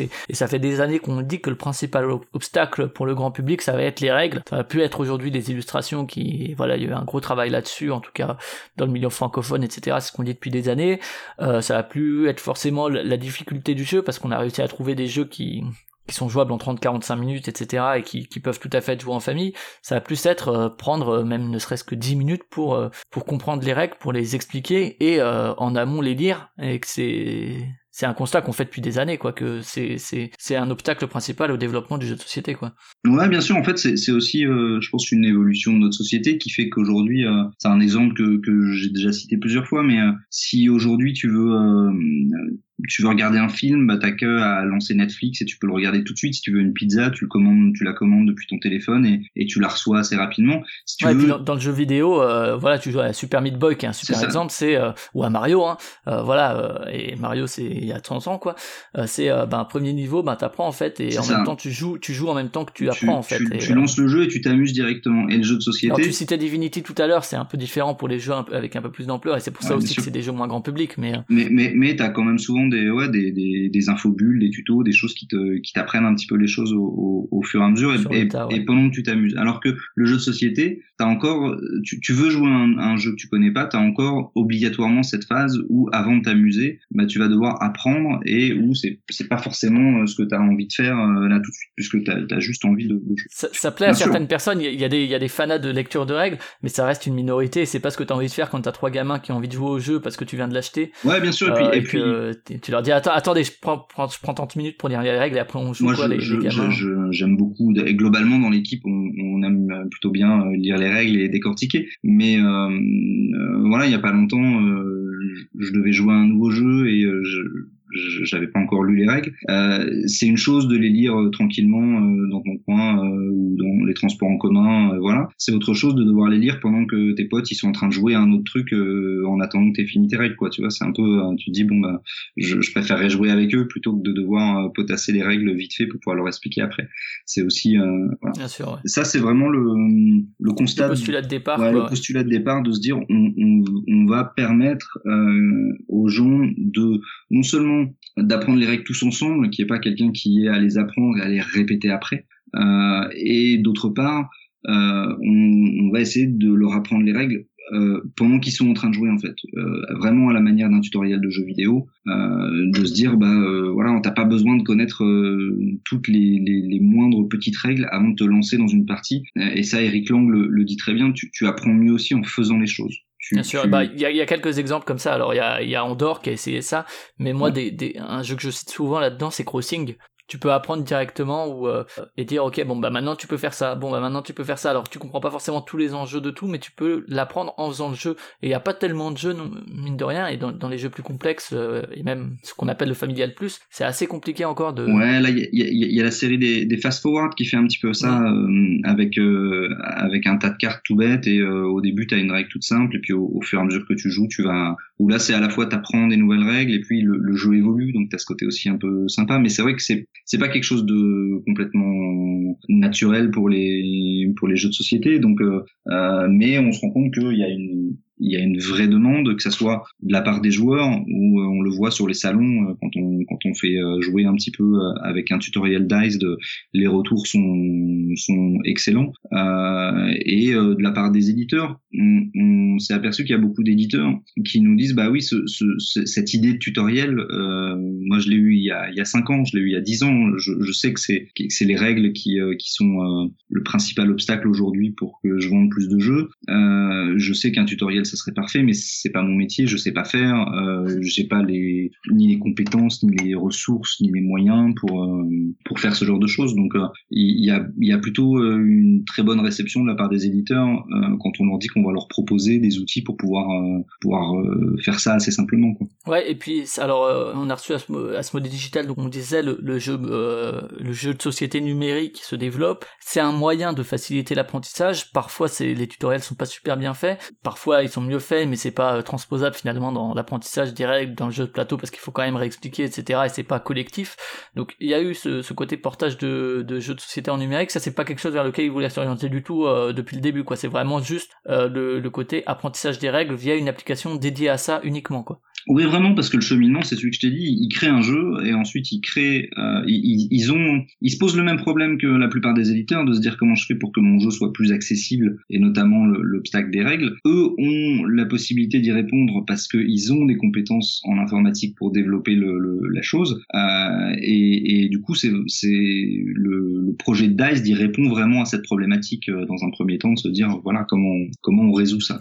Et puis il faut aussi dire que euh, au-delà de la problématique des compétences, justement quand on n'a pas les compétences, bah du coup on fait appel à un prestataire extérieur et que développer une app ça coûte quand même très cher quoi. Euh, ça, ça coûte très cher et puis il y a un truc c'est qu'une app elle est c'est jamais vraiment fini une application en fait C'est ça ouais. tu, tu fais un, un développement initial et puis euh, derrière même au-delà des fonctionnalités que tu as envie de rajouter etc euh, il faut mettre à jour pour être Voilà. adapté aux, aux différentes versions d'iOS, de Android et compagnie. c'est ça aux, aux- aux di- aux différentes tailles d'écran des, des, des nouveaux euh, des nouveaux devices enfin voilà il y a, il y, a, il y a un support derrière qui, qui fait que c'est c'est pas juste développer une application à un moment T et puis ensuite le, le, le laisser vivre quoi C'est ça. Et donc euh, ça, ils y pensent donc euh, j'imagine vers fin 2015, début 2016, puisque euh, leur jeu le sortent en, en, en 2015. Et donc toi t'arrives. Ouais, c'est c'est- durant l'année 2016 qu'ils qu'ils ont cette idée-là, qui commencent à, à travailler, ils commencent à, à rassembler une équipe. Donc là, c'est un modèle. Pour moi, c'est un modèle assez. euh, moi, j'arrive un peu plus d'un an après, mais euh, c'est c'est un modèle économique assez hum, assez nouveau pour moi, puisque euh, moi, je connais bien le milieu euh, des jeux de société, dans lesquels euh, la plupart des éditeurs ont commencé dans leur cave avec leurs acédiques à, à, créer tout seuls leurs petits jeux dans un coin, et puis on, on construit sur la base de ça. Euh, là, en fait, on est sur un modèle économique de, de développement numérique où, euh, là, la plupart des cas, il n'y a pas grand-chose qui arrive tant que tu pas rassemblé une équipe et tu as besoin d'argent pour payer ton équipe avant d'avoir euh, un, un, un produit à vendre. Ou, voilà, tu peux pas euh, euh, créer ça dans ton coin. Enfin, il y en a qui le font, mais la plupart des, des applications un peu euh, euh, ambitieuses et à grande échelle, euh, tu as, besoin de ça. Donc, ce que tu fais, c'est que tu vas chercher euh, des investissements, des investisseurs tu leur tu leur vends ton idée et puis tu essayes de de les convaincre que euh, c'est intéressant pour eux de d'avancer de l'argent pour un, pour un projet comme celui-ci. Donc c'est ce qu'ils ont fait. Ouais, pour, pour, pour résumer très vite, on peut on peut résumer ça au modèle euh, qu'on appelle un peu de, de start-up où euh, on a une idée, on essaye de trouver des, des sous pour la financer et si on veut un truc moins euh, entre guillemets péjoratif que ce que ce à quoi peut être rattaché la, la start-up, il y a aussi euh, pour les studios indés justement de jeux vidéo ce côté-là où euh, ils peuvent commencer à bricoler des protos dans leur coin, euh, même si ça semble leur studio, mais à un moment ou à un autre, ben, ils sont obligés de trouver, euh, trouver un financement s'ils veulent vraiment pousser euh, pour un truc dont, dont, ils veulent vivre, quoi. C'est clairement un, un modèle startup. C'est vrai que ça n'a pas forcément. Euh, il y a un petit côté parfois péjoratif en France euh, à ce terme-là. Euh, J'en ai pas encore trouvé de d'alternatif, mais après on, on, assume aussi ce côté-là, surtout que ailleurs dans le monde, c'est c'est pas. voilà, aux États-Unis, ça n'a pas du tout la même connotation qu'en France. Voilà, même en Finlande, en fait, Helsinki, c'est c'est un peu une des capitales européennes du développement d'applications mobiles. T'as des gros studios comme Rovio avec Angry Birds, ce genre de choses. Et euh, bah, là-bas, il y a, y a les trois quarts des entreprises qui sont sur ce modèle-là. Et du coup, ça, ça choque personne et personne ne rattache forcément le modèle startup à, à, à des abus qu'on peut voir ou à des ou une certaine vision politique quoi ouais c'est ça Aussi. donc euh, bon c'est pour moi ça a été un vrai changement mais plutôt plutôt agréable parce qu'il y a une dynamique assez euh, assez intéressante à la fois euh, très très mo motivé, très énergique et à la fois assez détendu. Et ben du coup, ouais, c'est plutôt une, une, bonne ambiance de travail. D'accord. Et donc au niveau des investisseurs, donc là ils cherchent d'abord des investisseurs privés, c'est ça, parce qu'on parlera après du financement participatif, mais. Euh... Ouais, je, je, je ça s'est passé avant que j'arrive, donc je connais pas le, le détail ouais. de, du, du premier. Mais il y a un premier financement en tout cas qui vient. Ouais, il y a un, euh, il y a un premier tour d'investisseurs euh, en, je pense en 2000, 2016 euh, ou, de, ou, début 2017, je sais pas. Euh, il y a aussi des financements euh, publics puisque le l'État finlandais euh, soutient pas mal ce genre de d'initiatives, notamment dans le domaine des nouvelles technologies. Donc euh, voilà, ils arrivent à rassembler la somme nécessaire pour embaucher une équipe, pour euh, commencer à développer, euh, commencer à, à, à, développer, à travailler déjà sur du, du prototypage pour avoir une comment dire un- une, une, une version de, de démonstration tu vois un petit peu pouvoir montrer aux éditeurs le principe pour pouvoir euh, se heurter aussi au, au premier défi de euh, comment est-ce que tu construis un tutoriel comment est-ce que euh, c'est perçu par les joueurs euh, quelles sont euh, les, les les étapes à bien respecter etc et euh, et ça ça correspond à peu près au moment où moi j'arrive. Ils ont déjà euh, des prototypes pour Bang euh, ils ont un prototype pour Carcassonne qui est en bonne voie où ils cherchent à à faire connaître encore un peu plus leur projet, on va dire. Ouais, parce que donc euh, ce qui ce qu'il y a, c'est que c'est développé en Finlande. J'imagine que le développement initial est en anglais, d'autant que voilà, la, la Finlande maîtrise un peu mieux les langues étrangères que que les, les Français. Ils ont ils ont besoin parce qu'il n'y a pas grand monde qui parle finnois en- dans, dans le monde, donc euh, C'est ça, ouais. ils ont pas trop le choix. C'est ça, et ils sont presque tous euh, bilingues très vite, quoi, dans les pays scandinaves. Du coup, donc toi, t'arrives là-dedans, l'appli est déjà montée. Eux, ce qui ce qui ce qui finance, c'est en gros le développement de l'application en interne. C'est ça en anglais au début.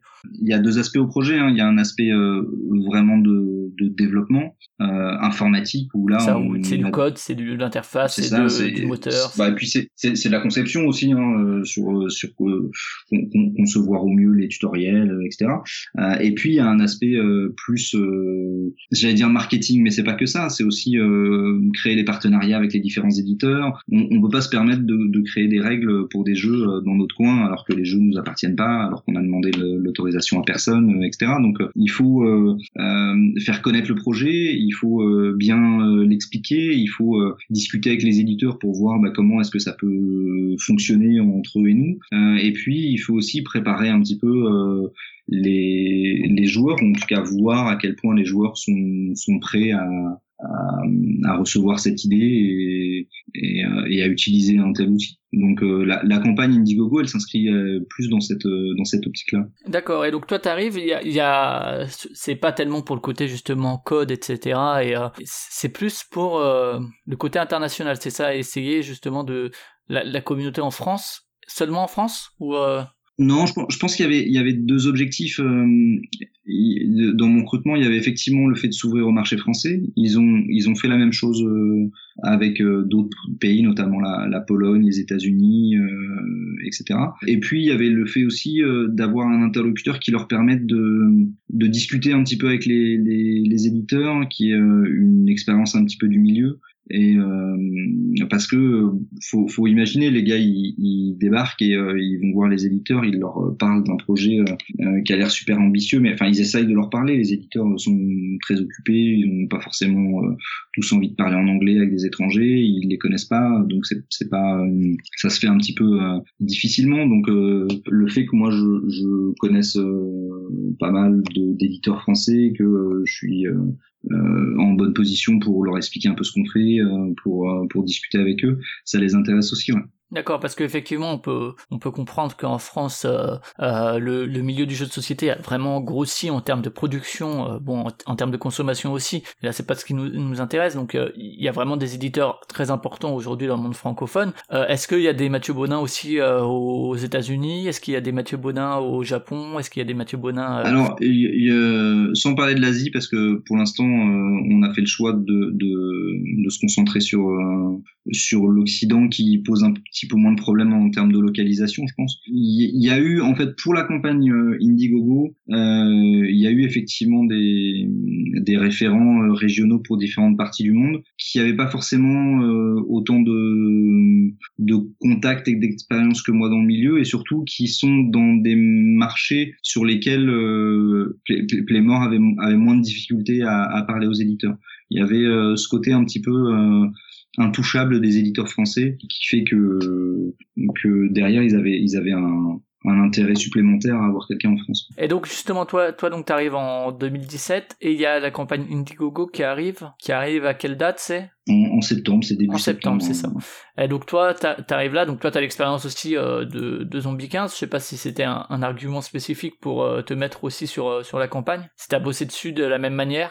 Euh, pas vraiment parce qu'en fait sur la campagne, on... j'ai pas mal travaillé sur le, le suivi de la campagne, pas trop sur la préparation. Mhm. Alors que sur Zombie 15, j'avais vraiment travaillé de, de bout en bout. Donc euh, c'est un travail un, petit peu différent. Euh, et puis je suis, euh, c'est vrai qu'à l'époque, euh, bah, je suis en France, ils sont à Helsinki, les choses se passent un peu plus à Helsinki que là, donc je suis relais pour le territoire français, je suis force de, de, de consultation, on va dire, ou de proposition, mais je suis un peu éloigné du, du, du euh, de la conception de la campagne. Et après, donc cette campagne, il y a un succès, hein, c'était 50 000 dollars qui étaient demandés, il y en a trois fois plus qui ont été recueillis. À la, à la base, euh, il y, a, y, a, un choix des jeux, t'as cité Carcassonne, t'as cité Bank, qui sont des jeux assez grand public. Euh, Est-ce que le choix des premiers jeux à mettre dessus, comment il se fait?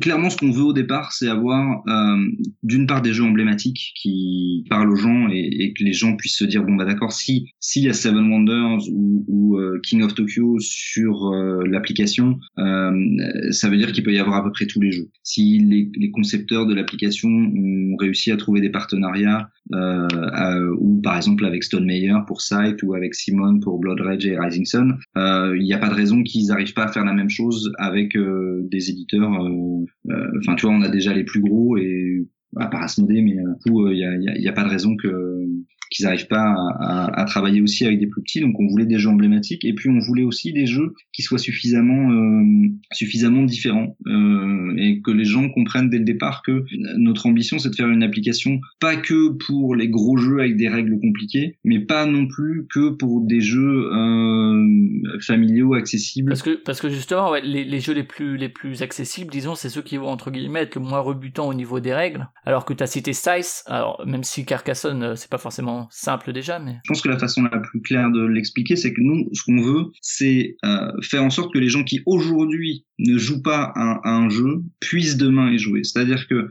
euh, King Domino, effectivement, euh, il y a plein de gens qui vont dire il n'y a pas besoin d'un tutoriel pour jouer à King Domino. Euh, nous, à la rigueur... Ça, c'est des gens qui côtoient pas les gens qui découvrent les jeux de société. C'est ça. Le, le, le, le, tutoriel de King Domino, il est fait pour des gens qui aujourd'hui ne jouent pas à King Domino parce que rien que la vue d'un livret de règles, même s'il fait quatre pages, euh, leur fait penser que le jeu va être trop compliqué pour eux. Euh, à l'inverse, euh, il y a aussi pas mal de gens qui me disent ouais mais alors les gens qui jouent à Blood Rage aujourd'hui, ils n'ont pas besoin d'un tutoriel, ils savent lire des règles de jeu. Et effectivement, sauf que le tutoriel de Blood Rage, il est pour les gens qui aujourd'hui pensent que Blood Rage c'est le niveau un petit peu trop complexe pour eux, qui osent pas se lancer dans, dans la lecture euh, des, des, je sais pas s'il y a 16 ou 20 pages de, règles de Blood Rage, et euh, qui du coup ne, ne, ne, jouent pas à Blood Rage. Donc à chaque fois, on essaye de faire des tutoriels pour la catégorie de joueurs, j'ai envie de dire juste en, en, dessous, pas de façon péjorative, mais euh, qui, qui, qui osent pas franchir le pas du, jeu en question. Oui, et puis au-delà de là, on va, on va voir après comment ça fonctionne, etc. Mais la, la pratique évolue aussi du fait que, ben, voilà, les les, joueurs bossent, euh, ils ont une famille ou quoi, ils ont plus forcément le temps de lire des règles. Donc même pour un joueur qui a l'habitude de lire des règles,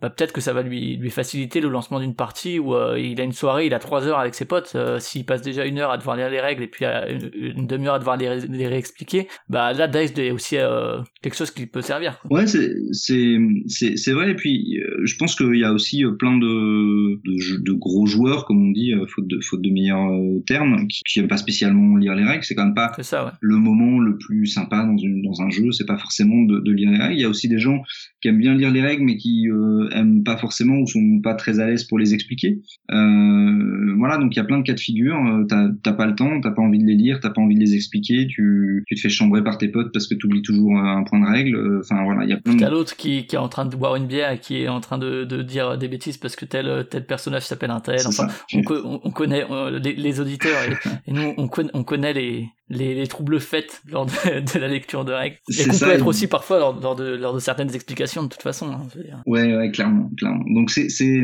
c'est voilà, le, le, à la fois euh, on a des réactions de gens qui, euh, qui ont l'impression qu'on va les, les, les, empêcher de lire les règles, alors que bon, nous on va imposer. Euh, notre but c'est, c'est vraiment de rien imposer à personne. Euh, et à la fois on, on, on a pas mal de, de gens, notamment parmi les joueurs euh, déjà euh, habitués et passionnés euh, qui nous disent bah oui moi ça me va très bien parce que c'est pas c'est pas que je préfère d'expliquer les règles à mes amis quoi. Je préfère qu'on qu joue le plus rapidement possible et quelque chose qui qui est qui qui appli qui le fasse à ma place. Et puis après il y a aussi une dimension alors même si vous allez pas être en position de dire bah non on retire tous les livrets de règles des jeux donc de toute façon vous pouvez pas priver les gens de lire les règles mais euh, au-delà de ça euh, ce serait une direction qui pourquoi pas je veux dire enfin en termes écologiques etc ça ferait des c'est aussi des, des arguments qui peuvent s'entendre aujourd'hui quoi de, de dire les éditeurs, ben, en partenariat avec Dice ou de leur côté, ils décident de ne plus mettre les livrets de règles dans les jeux. Alors c'est dans un futur lointain, mais et de dire ben tout est disponible sur sur une appli ou sur internet. Il y, a un- argument écologique derrière ça aussi.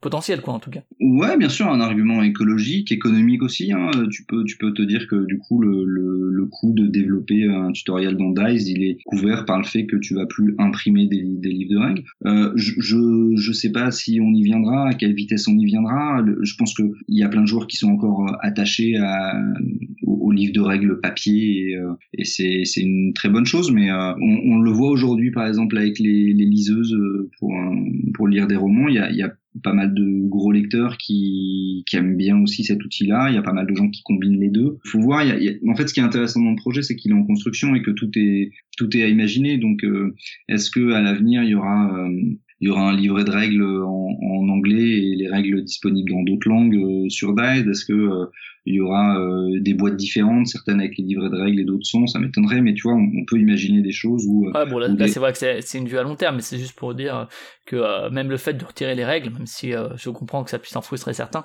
ça, ça a des arguments non négligeables, quoi. Ouais, c'est pas pas du tout notre objectif, mais, effectivement, il y a, il y a déjà des gens qui qui l'envisagent et sans sans que ça fasse peur non plus à tout le monde. Donc pourquoi pas on, on- voilà. En tout cas, c'est pas quelque chose qu'on on cherche du tout à, à imposer. Après, le, le constat, il est aussi de dire, comme on disait tout à l'heure, que écrire un livret de règles c'est très compliqué, euh, et c'est très compliqué pour plusieurs raisons. Euh, D'une part parce que euh, il y a à la fois un côté euh, manuel technique et un côté euh, littérature où tu essayes quand même de, de transposer le, le thème en même temps que des instructions euh, très pratiques qui, qui doivent être très précises.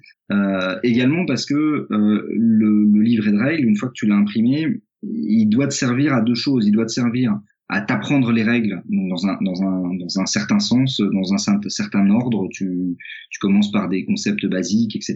Euh, Et puis une fois que tu connais les règles, c'est aussi dans ce livret de règles que tu vas aller chercher les points de règles que tu as pu oublier ou dont tu as besoin de, de, de te souvenir. Euh, et ces deux utilisations qui au final sont assez différentes et, et le, le livret de règles doit euh, répondre aux deux aussi bien que possible. Donc c'est c'est pas toujours l'outil euh, le, plus adapté. Aujourd'hui, c'est le seul qu'on a, mais euh, nous sur Dice, on a déjà pas mal d'idées pour euh, pour dissocier ces deux utilisations et pour avoir des outils plus pratiques pour dans les deux cas. D'accord, on, on reviendra après sur les partenariats. Donc le, le choix des jeux, on l'a dit, donc c'est vraiment un, un choix assez large. Alors euh, pourquoi Indiegogo? Pourquoi pas Kickstarter?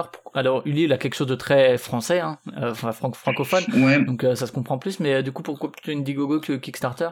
Indiegogo, c'est une, décision qui, qui a été prise euh, avant que j'arrive. J'aurais peut-être pas pris la même. Euh, Ce que j'en ai compris, c'est que il y avait cet aspect euh, euh, nouvelle technologie, avec Ouais. l'espoir de se dire, bah oui, on touche les joueurs, mais on va aussi toucher des gens Qui aime la tech, ouais. qui sont pas joueurs aujourd'hui et qui aiment la tech et qui vont se dire, ah bah tiens, et qui sont peut-être plus sur Indiegogo. Euh, aujourd'hui, avec le recul, Ouais, je c'est possible. que Je connais pas bien les, les différents axes, les différentes Bon, c'est ce qui, plateformes.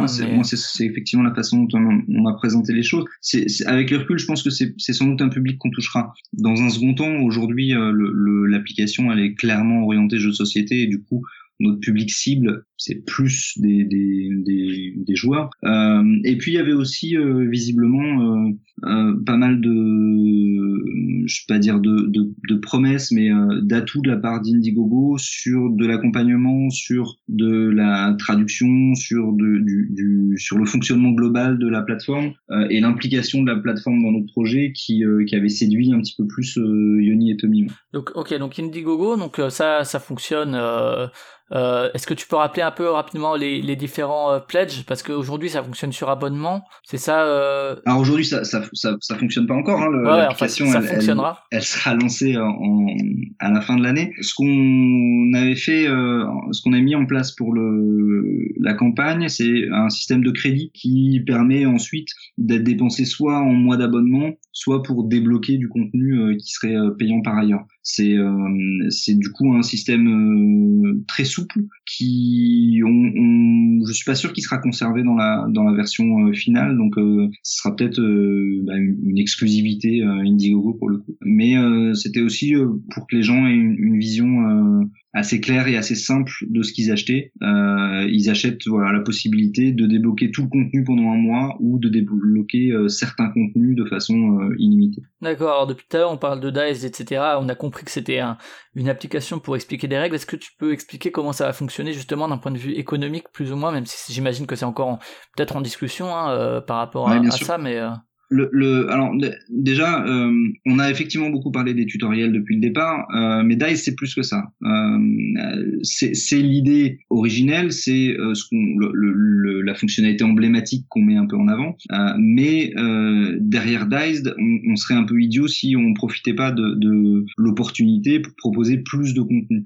Notamment, je te disais, la possibilité d'aller chercher les points de règle. Ça, ça sera pas dans les tutoriels. Les tutoriels, ils sont là pour t'expliquer les règles de A à Z lors de ta première partie, pendant que, que, que tu es en train de, de jouer. c'est ça, ouais. Le, le, le truc, c'est pas des règles en, en PDF ou quoi, c'est vraiment tu lances ton jeu et l'application t'accompagne, c'est ça. Le, ouais, le, le, le tutoriel, c'est des tutoriels en 3D euh, animés euh, avec euh, une voix off euh, qui, qui t'accompagne de A à Z. Qui fait Et la surtout, voix off? Est-ce que vous avez choisi des voix off Bah pour pour King Domino, c'est un, un Français qui vit à Berlin, je crois. On, on, on va vous changer. ça pas pris pas- Bruno Catala ou ce genre de choses Non, hein? non, non, ça sera. On aurait pu puisqu'il est, il est, il est comédien aussi euh, Ouais, ouais, tout à fait. euh, par, par, par Ah, ailleurs. Mais ukulélé, il aurait fait la voix off en même temps que du, du, il y a, a, a peut-être un truc à, à creuser. Mais euh, non, ça, ça, le- pour les voix off, on- ça va changer. On va essayer de, de s'adapter pour que ça corresponde bien à l'univers du jeu. On a aussi euh, un collègue qui s'occupe de, de tout ce qui est bande son et effets sonores. Euh, mais donc l'idée des tutoriels, c'est vraiment de te permettre euh, de de- de- d'apprendre les règles à tout le monde et pendant que tu es en train de jouer, il y a pas mal de joueurs qui euh, et c'était un peu ma réaction au début hein, de, de se dire ouais mais alors attends moi quand je me lance dans un jeu j'aime bien connaître toutes les règles à l'avance euh, pour savoir un peu les tenants les aboutissants. Oui, parce que voilà, des, des fois on se rend pas compte des applications, des implications euh, que va avoir tel point de règle. Et en fait, pour y avoir pas mal pensé euh, depuis et pendant à, à chaque fois que je joue un nouveau jeu, systématiquement, je termine ma première partie en me disant ok, on m'avait expliqué toutes les règles, mais ça, je m'étais pas rendu compte que c'était aussi important. J'avais pas vu l'interaction entre ça et ça. Quand on m'a parlé de ça, ben je, je me rendais pas compte euh, que euh, ça allait euh, être être primordial, mais en fin de partie. Ou enfin voilà, plein de choses comme ça. Et du coup, si le jeu m'a plu, j'ai qu'une envie, c'est de- de refaire une deuxième partie avec tout ce que j'ai appris. Donc au final, je pense que la différence entre tout apprendre d'un coup et puis réaliser au fil de la partie euh, le- le- l'importance et les, les tenants, les aboutissants de, de ce que tu as appris avant de jouer, ou euh, apprendre petit à petit et euh, après euh, deux trois tours qu'on te parle d'un truc dont on t'avait pas encore parlé, mais qui pour le coup on fait ça intelligemment, hein, donc euh, forcément c'est pas des choses qui vont euh, avoir des gros impacts sur tes, tes choix en début de partie, mais euh, ça permet bah, d'apprendre les règles de façon euh, plus progressive et euh, du coup d'être sûr que tu maîtrises bien tout, enfin certains éléments avant qu'on t'en apprenne d'autres. Et, et ça, ça marche, ça marche plutôt bien. Donc là on est sur la partie tutoriel et tu disais donc qu'il y aura d'autres choses. Ouais, le, le, la deuxième chose qui va arriver euh, très vite, c'est euh, et qui est déjà d'ailleurs sur euh, sur le, la démo de King Domino, c'est les règles interactives. Euh, les règles interactives, elles répondent à un autre besoin qui est, bah tu connais les règles, tu es en train de jouer et euh, tu te souviens plus euh, de ce qui se passe en fin de tour, euh, tu sais plus euh, si tu as le droit de faire une action ou pas. Euh, au lieu de reprendre le livret de règles et de rechercher dans l'index, dans les pages, essayer de te souvenir où il parle de ça, euh, ou de euh, d'aller sur sur Google, sur TrickTrack ou sur BGG. Euh, tu prends ta tablette et euh, tu as, deux façons de retrouver l'information. Euh, soit en naviguant dans les règles qui ont été décomposées et réorganisées euh, de façon euh, thématique, de façon par catégorie. Euh, ce qui te permet en deux trois clics d'aller d'aller euh, centrer vraiment sur le, le point de règle dont tu as besoin. Euh, soit carrément, bah, tu tapes un mot-clé ou une question et ça va te donner une liste de questions. Alors c'est comme des questions fréquentes, mais il y a aussi des questions de, de règles plus euh, que- dont la réponse est clairement dans le livret de règles, mais qui permet d'être retrouvée très rapidement. Ouais, une forme d'index un petit peu. euh, Ouais, c'est ça. Sous, qui, sous qui y a parfois dans les livrets de règles, mais parfois de manière un peu imparfaite. Ça me faisait rire parce que j'ai j'ai des souvenirs de parties où, où on allait euh, taper une question sur les FAQ de Trick Track euh, pendant la partie, on attendait la réponse. Alors aujourd'hui, là, il y a euh, la communauté des ludistes francophones sur, sur Facebook qui peut aussi servir à ça ou sur Twitter ou quoi, mais Ouais. j'ai des souvenirs de. C'est un peu ça. Et, et du coup, le, bon, l'avantage, c'est que tu retrouves euh, les points de règle, et celles qui sont dans les, dans les, dans les règles et celles qui feraient l'objet d'une fac, tu les retrouves très rapidement. Et puis, d'un point de vue euh, de, l'éditeur, c'est très facile à mettre à jour. Donc, si toi, en tant que joueur, tu tapes une question et que tu te rends compte bah, que tu trouves pas la, la, la réponse, tu appuies sur un petit bouton pour nous le signaler. Nous, on va regarder si c'est juste parce que tu as formulé ta, question d'une façon qu'on n'avait pas anticipée, ou si c'est parce que effectivement le point de règle n'a pas été euh, répondu par l'éditeur. Et derrière, on peut mettre à jour, soit nous ou l'éditeur, euh, de façon euh, quasi instantanée pour faire grossir encore cette fac de façon très très simple. Ça, c'est une, deuxième fonctionnalité de, l'application. Derrière, on aura, pour faire rapidement, trois, trois, trois autres catégories de, de contenu. Les, ce qu'on appelle, ce qu'on appelle des, extensions euh, qui sont pas toujours des extensions, mais qui sont du contenu spécifique à certains jeux. Euh, là, pour King Domino, on a un petit euh, euh, un petit outil pour euh, t'aider à calculer les points en fin de partie pour les joueurs qui seraient D'accord, bah, c'était une question justement qui était revenue sur, sur le Discord de, de jeux de société. Je vous invite à, les auditeurs à aller faire un tour dessus. hein. Il y a à chaque fois plein, plein de discussions intéressantes. Et donc là, j'a- j'avais demandé si les gens avaient des questions. Et justement, il y a ZZ qui avait demandé si euh, on peut imaginer des outils supplémentaires comme l'aide au scoring, comme il peut exister pour Seven Wonders. Ouais, donc là, c'est un- c'est un peu Tout à ça. fait. Là, par exemple, euh, sur King Domino, donc c'est c'est- King Domino, j- j'allais dire c'était c'est plus pour euh, pour de la démo euh, qu'autre chose parce que le, le décompte des scores est vraiment pas dur à King Domino, mais d'un autre côté sur Cannes on a plein plein de, de joueurs qui ont utilisé l'outil, voire des joueurs qui qui ont refait une deuxième partie derrière, qui ont pas suivi le tutoriel, mais qui m'ont demandé d'avoir l'outil quand même pour compter le, les points. Donc ça c'est des choses euh, qui euh, qui existent dans le tutoriel et qu'on va aussi euh, sortir du tutoriel pour y avoir accès euh, très facilement. Donc euh, ça peut être pour compter pour compter les points, ça peut être pour avoir euh, une euh, un, un scénario supplémentaire par exemple, euh, vraiment du contenu euh, en jeu, euh, bien entendu pas des cartes ou des choses comme ça, mais voilà. Ouais, d'accord. Euh, Il y a des petites choses moi que j'aimerais bien aussi mettre en place parce que c'est c'est pas très compliqué à faire, mais euh, mais moi ça m'intéresserait en tant que joueur, c'est euh, des des petits écrans de rappel. Tu tu t'as pas joué à un jeu depuis six mois, mais tu connais quand même pas mal les règles. En, en trois slides, tu vas avoir euh, le- résumé, quoi, ouais. l'ordre du tour, euh, le prix des ressources, euh, ce, ce, ce genre de choses. Euh, Ouais, des et- espèces d'aides de jeu euh, interactives un peu. euh. Ouais, c'est ça. Mais des, des aides de jeu très rapides, tu, tu les lances sur ta tablette, tu les as toujours sous la main et du coup tu peux. Et puis euh, ce que j'aimerais bien aussi mettre en place, c'est euh, des achievements comme tu peux avoir dans donc des, des objectifs, on va dire, comme tu peux avoir sur des jeux vidéo, euh, qui euh, qui seraient réfléchis de façon à avoir à, à donner envie aux joueurs de retourner sur un jeu et de tenter des nouvelles stratégies, de tenter des nouvelles choses, de tenter des nouvelles configurations. Et ça, je pense que c'est quelque chose qui peut qui peut un peu intéresser euh, les joueurs, notamment à l'heure où il y a pas mal de gens qui font des challenges pour essayer de, de se forcer à revenir sur euh, sur les mêmes jeux euh, et, et pas de, de, de zapper entre les jeux tout le temps. Ouais, et puis, et puis là, là, clairement, ça s'adresse plus, entre guillemets, aux, aux gamers qui ont envie de voir plusieurs stratégies, et c'est, c'est un truc qui, sur Steam, sur Xbox, sur toutes les plateformes de jeux vidéo qu'on veut, fonctionne plutôt bien. ça. Et où les, les gens ont parfois, il y, y a des collectionneurs de trophées comme ça, où, où ça les pousse, en fait, à justement expérimenter un jeu d'une autre manière, quoi. Et d'ailleurs, euh, euh, Alain de Blue Cocker, il a déjà fait ça pour deux de ses jeux où euh, c'est sous forme de petites euh, fiches cartonnées, mais euh, voilà, Ouais. ça t'incite à- à tenter des nouvelles choses.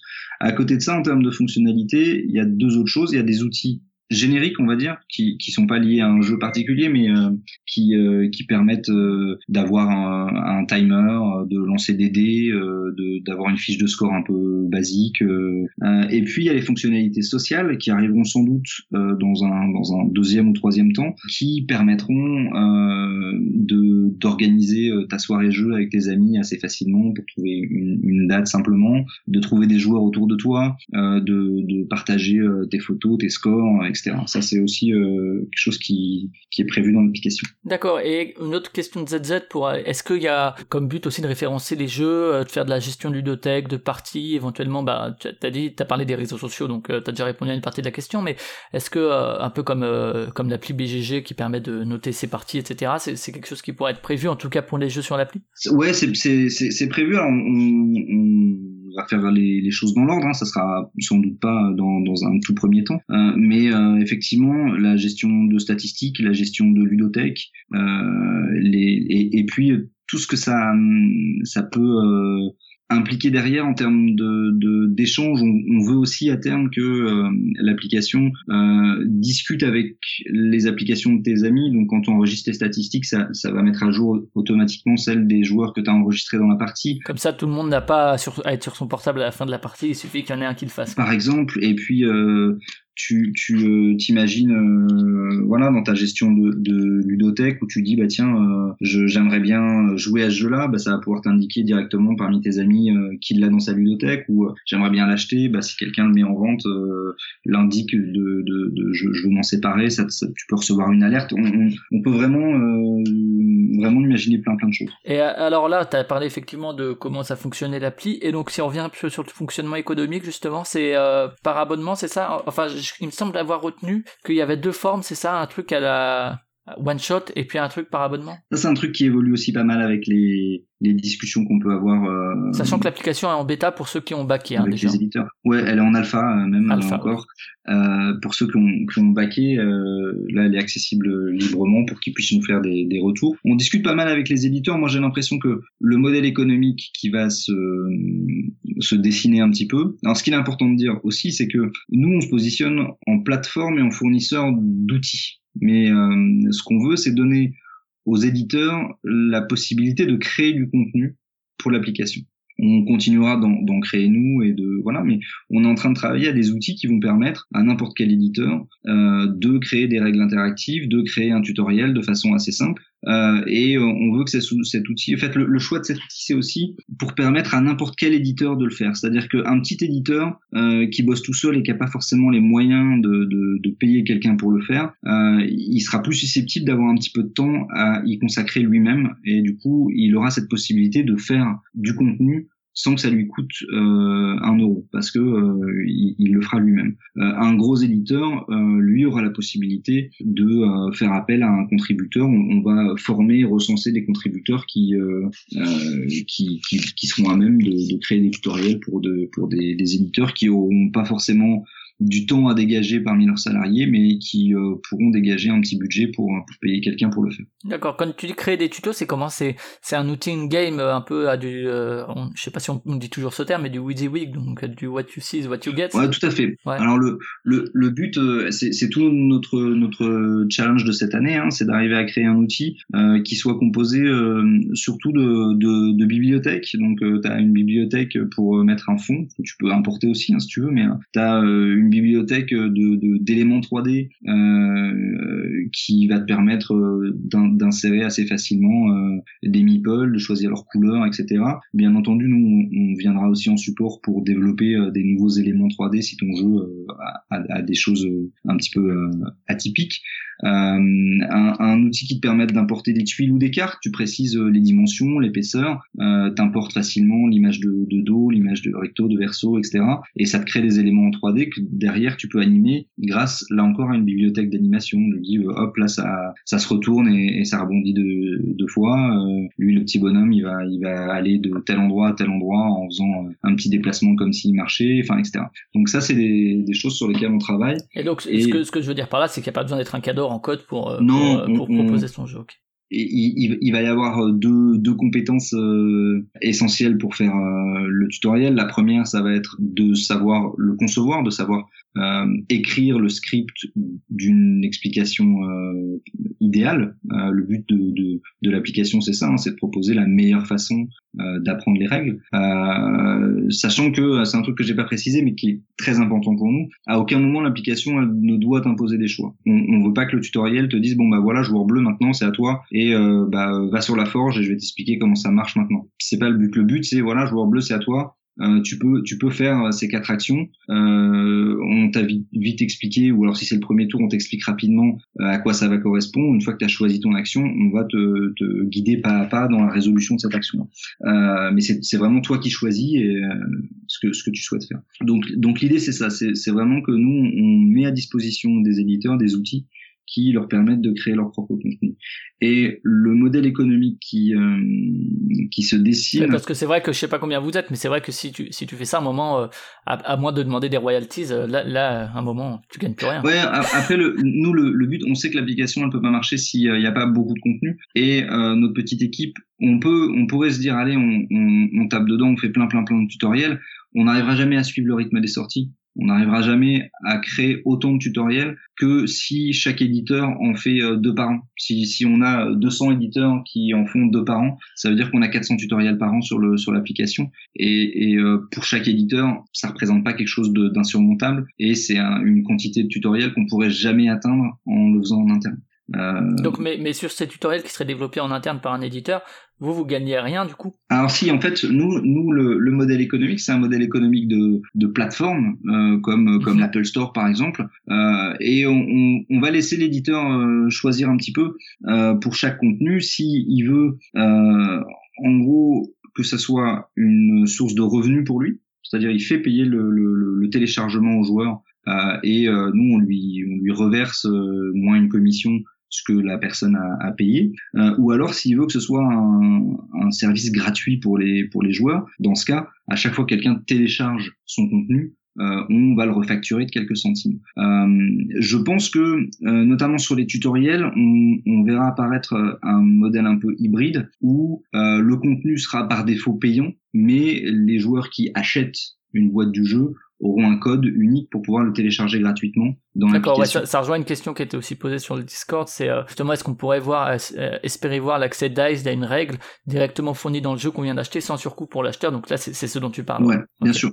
En fait, ça, ça répond, ça répond à, à une, une double problématique euh, des éditeurs. Les éditeurs, ils veulent que euh, le, le, le tutoriel soit un argument de vente, donc qu'il soit disponible gratuitement pour pour pour leurs clients. Euh, et d'un autre côté, ils veulent pas forcément euh, payer pour tous les petits curieux qui vont télécharger leur euh, leur contenu. Euh, donc euh, c'est le modèle vers lequel on se dirige, au moins pour les tutoriels. Derrière, pour les autres contenus, il y, y en, à mon avis, il y en aura pas mal qui seront qui seront un peu payants et du coup pour lesquels les crédits seront seront intéressants pour les pour les backers Indiegogo. Mais ça, ça sera vraiment au choix de l'éditeur euh, de voir entre euh, entre une, une source de revenus qui peut lui permettre de euh, rembourser un peu euh, le, le, le temps et l'argent qu'il aura euh, investi dans, dans Diced, et puis euh, le fait que ça, ça constitue un argument de vente intéressant pour pour les joueurs de, de se dire bah tiens je je vais acheter ce jeu là parce que moi j'aurais pas à me fader la règle et je pourrais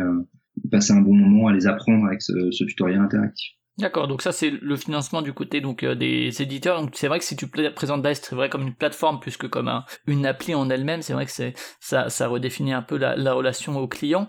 Une, une autre question, est-ce que euh, dans, ah, en plus du tuto, il y aurait la, la règle de base genre sous, sous forme de PDF ou quoi ou pas du tout? C'est c'est un truc qu'on nous a déjà demandé. Je vois pas ce qui nous en empêcherait. Euh, Aujourd'hui, on, on voit pas trop l'intérêt, mais euh, C'est pas le but de Dice quoi, effectivement en premier, mais après. euh, en fait, pour, pour avoir un peu utilisé le, le, le, truc, on, on se rend compte que, enfin, une fois que tu as les règles interactives pour rechercher un point de règle et le tutoriel pour les apprendre et euh, les quelques les quelques slides pour te rappeler euh, les règles que tu as tendance à oublier quand tu reviens au jeu, euh, le PDF, t'en as t'en as t'as plus vraiment de raison d'en avoir besoin. Donc, euh, si s'il y a une vraie demande, notamment au départ, de gens qui sont euh, encore habitués et, et attachés à, à cette forme-là, ça sera vraiment pas dur à, à implémenter dans l'application. Là, comme ça, a priori, ça nous semble pas être euh, hyper essentiel euh, à côté de, de tous les outils qu'on propose. D'accord, donc en gros, le, le financement de DICE, là, du côté éditeur, c'est soit euh, ils vous payent pour développer en interne un tuto, etc., soit vous avez, entre guillemets, des royalties, des, un pourcentage sur les ventes euh, ou euh, le fait Alors,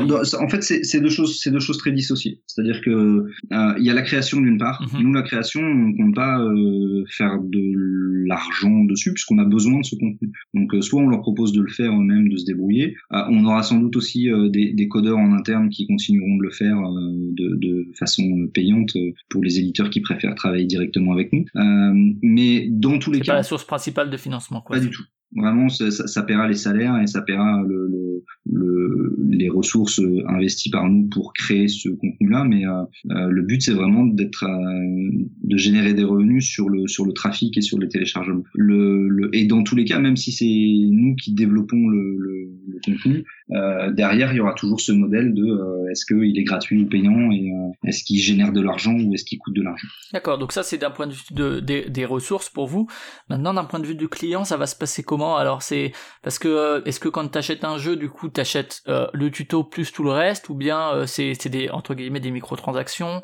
Même si j'imagine que tout n'est peut-être pas fixé, que ça dépendra des projets, mais Ouais, ça, dépend pas mal. Je, pense que on préférera la plus grande souplesse possible et donc on offrira les possibles la possibilité aux, aux joueurs d'acheter du contenu de façon euh, vraiment euh, indépendant, euh, distinct, de dire bah euh, voilà les règles je les connais, euh, j'ai le livret de règles ça me va très bien, mais euh, l'outil pour le score il me plaît bien donc euh, je paye quelques centimes pour après il y l'avoir. aurait un package total. euh, On aurait voilà un, un bundle pour débloquer euh, tout, ce- tout ce qui existe et ce qui existera pour un jeu. C'est notamment à ça que serviront euh, a priori les crédits.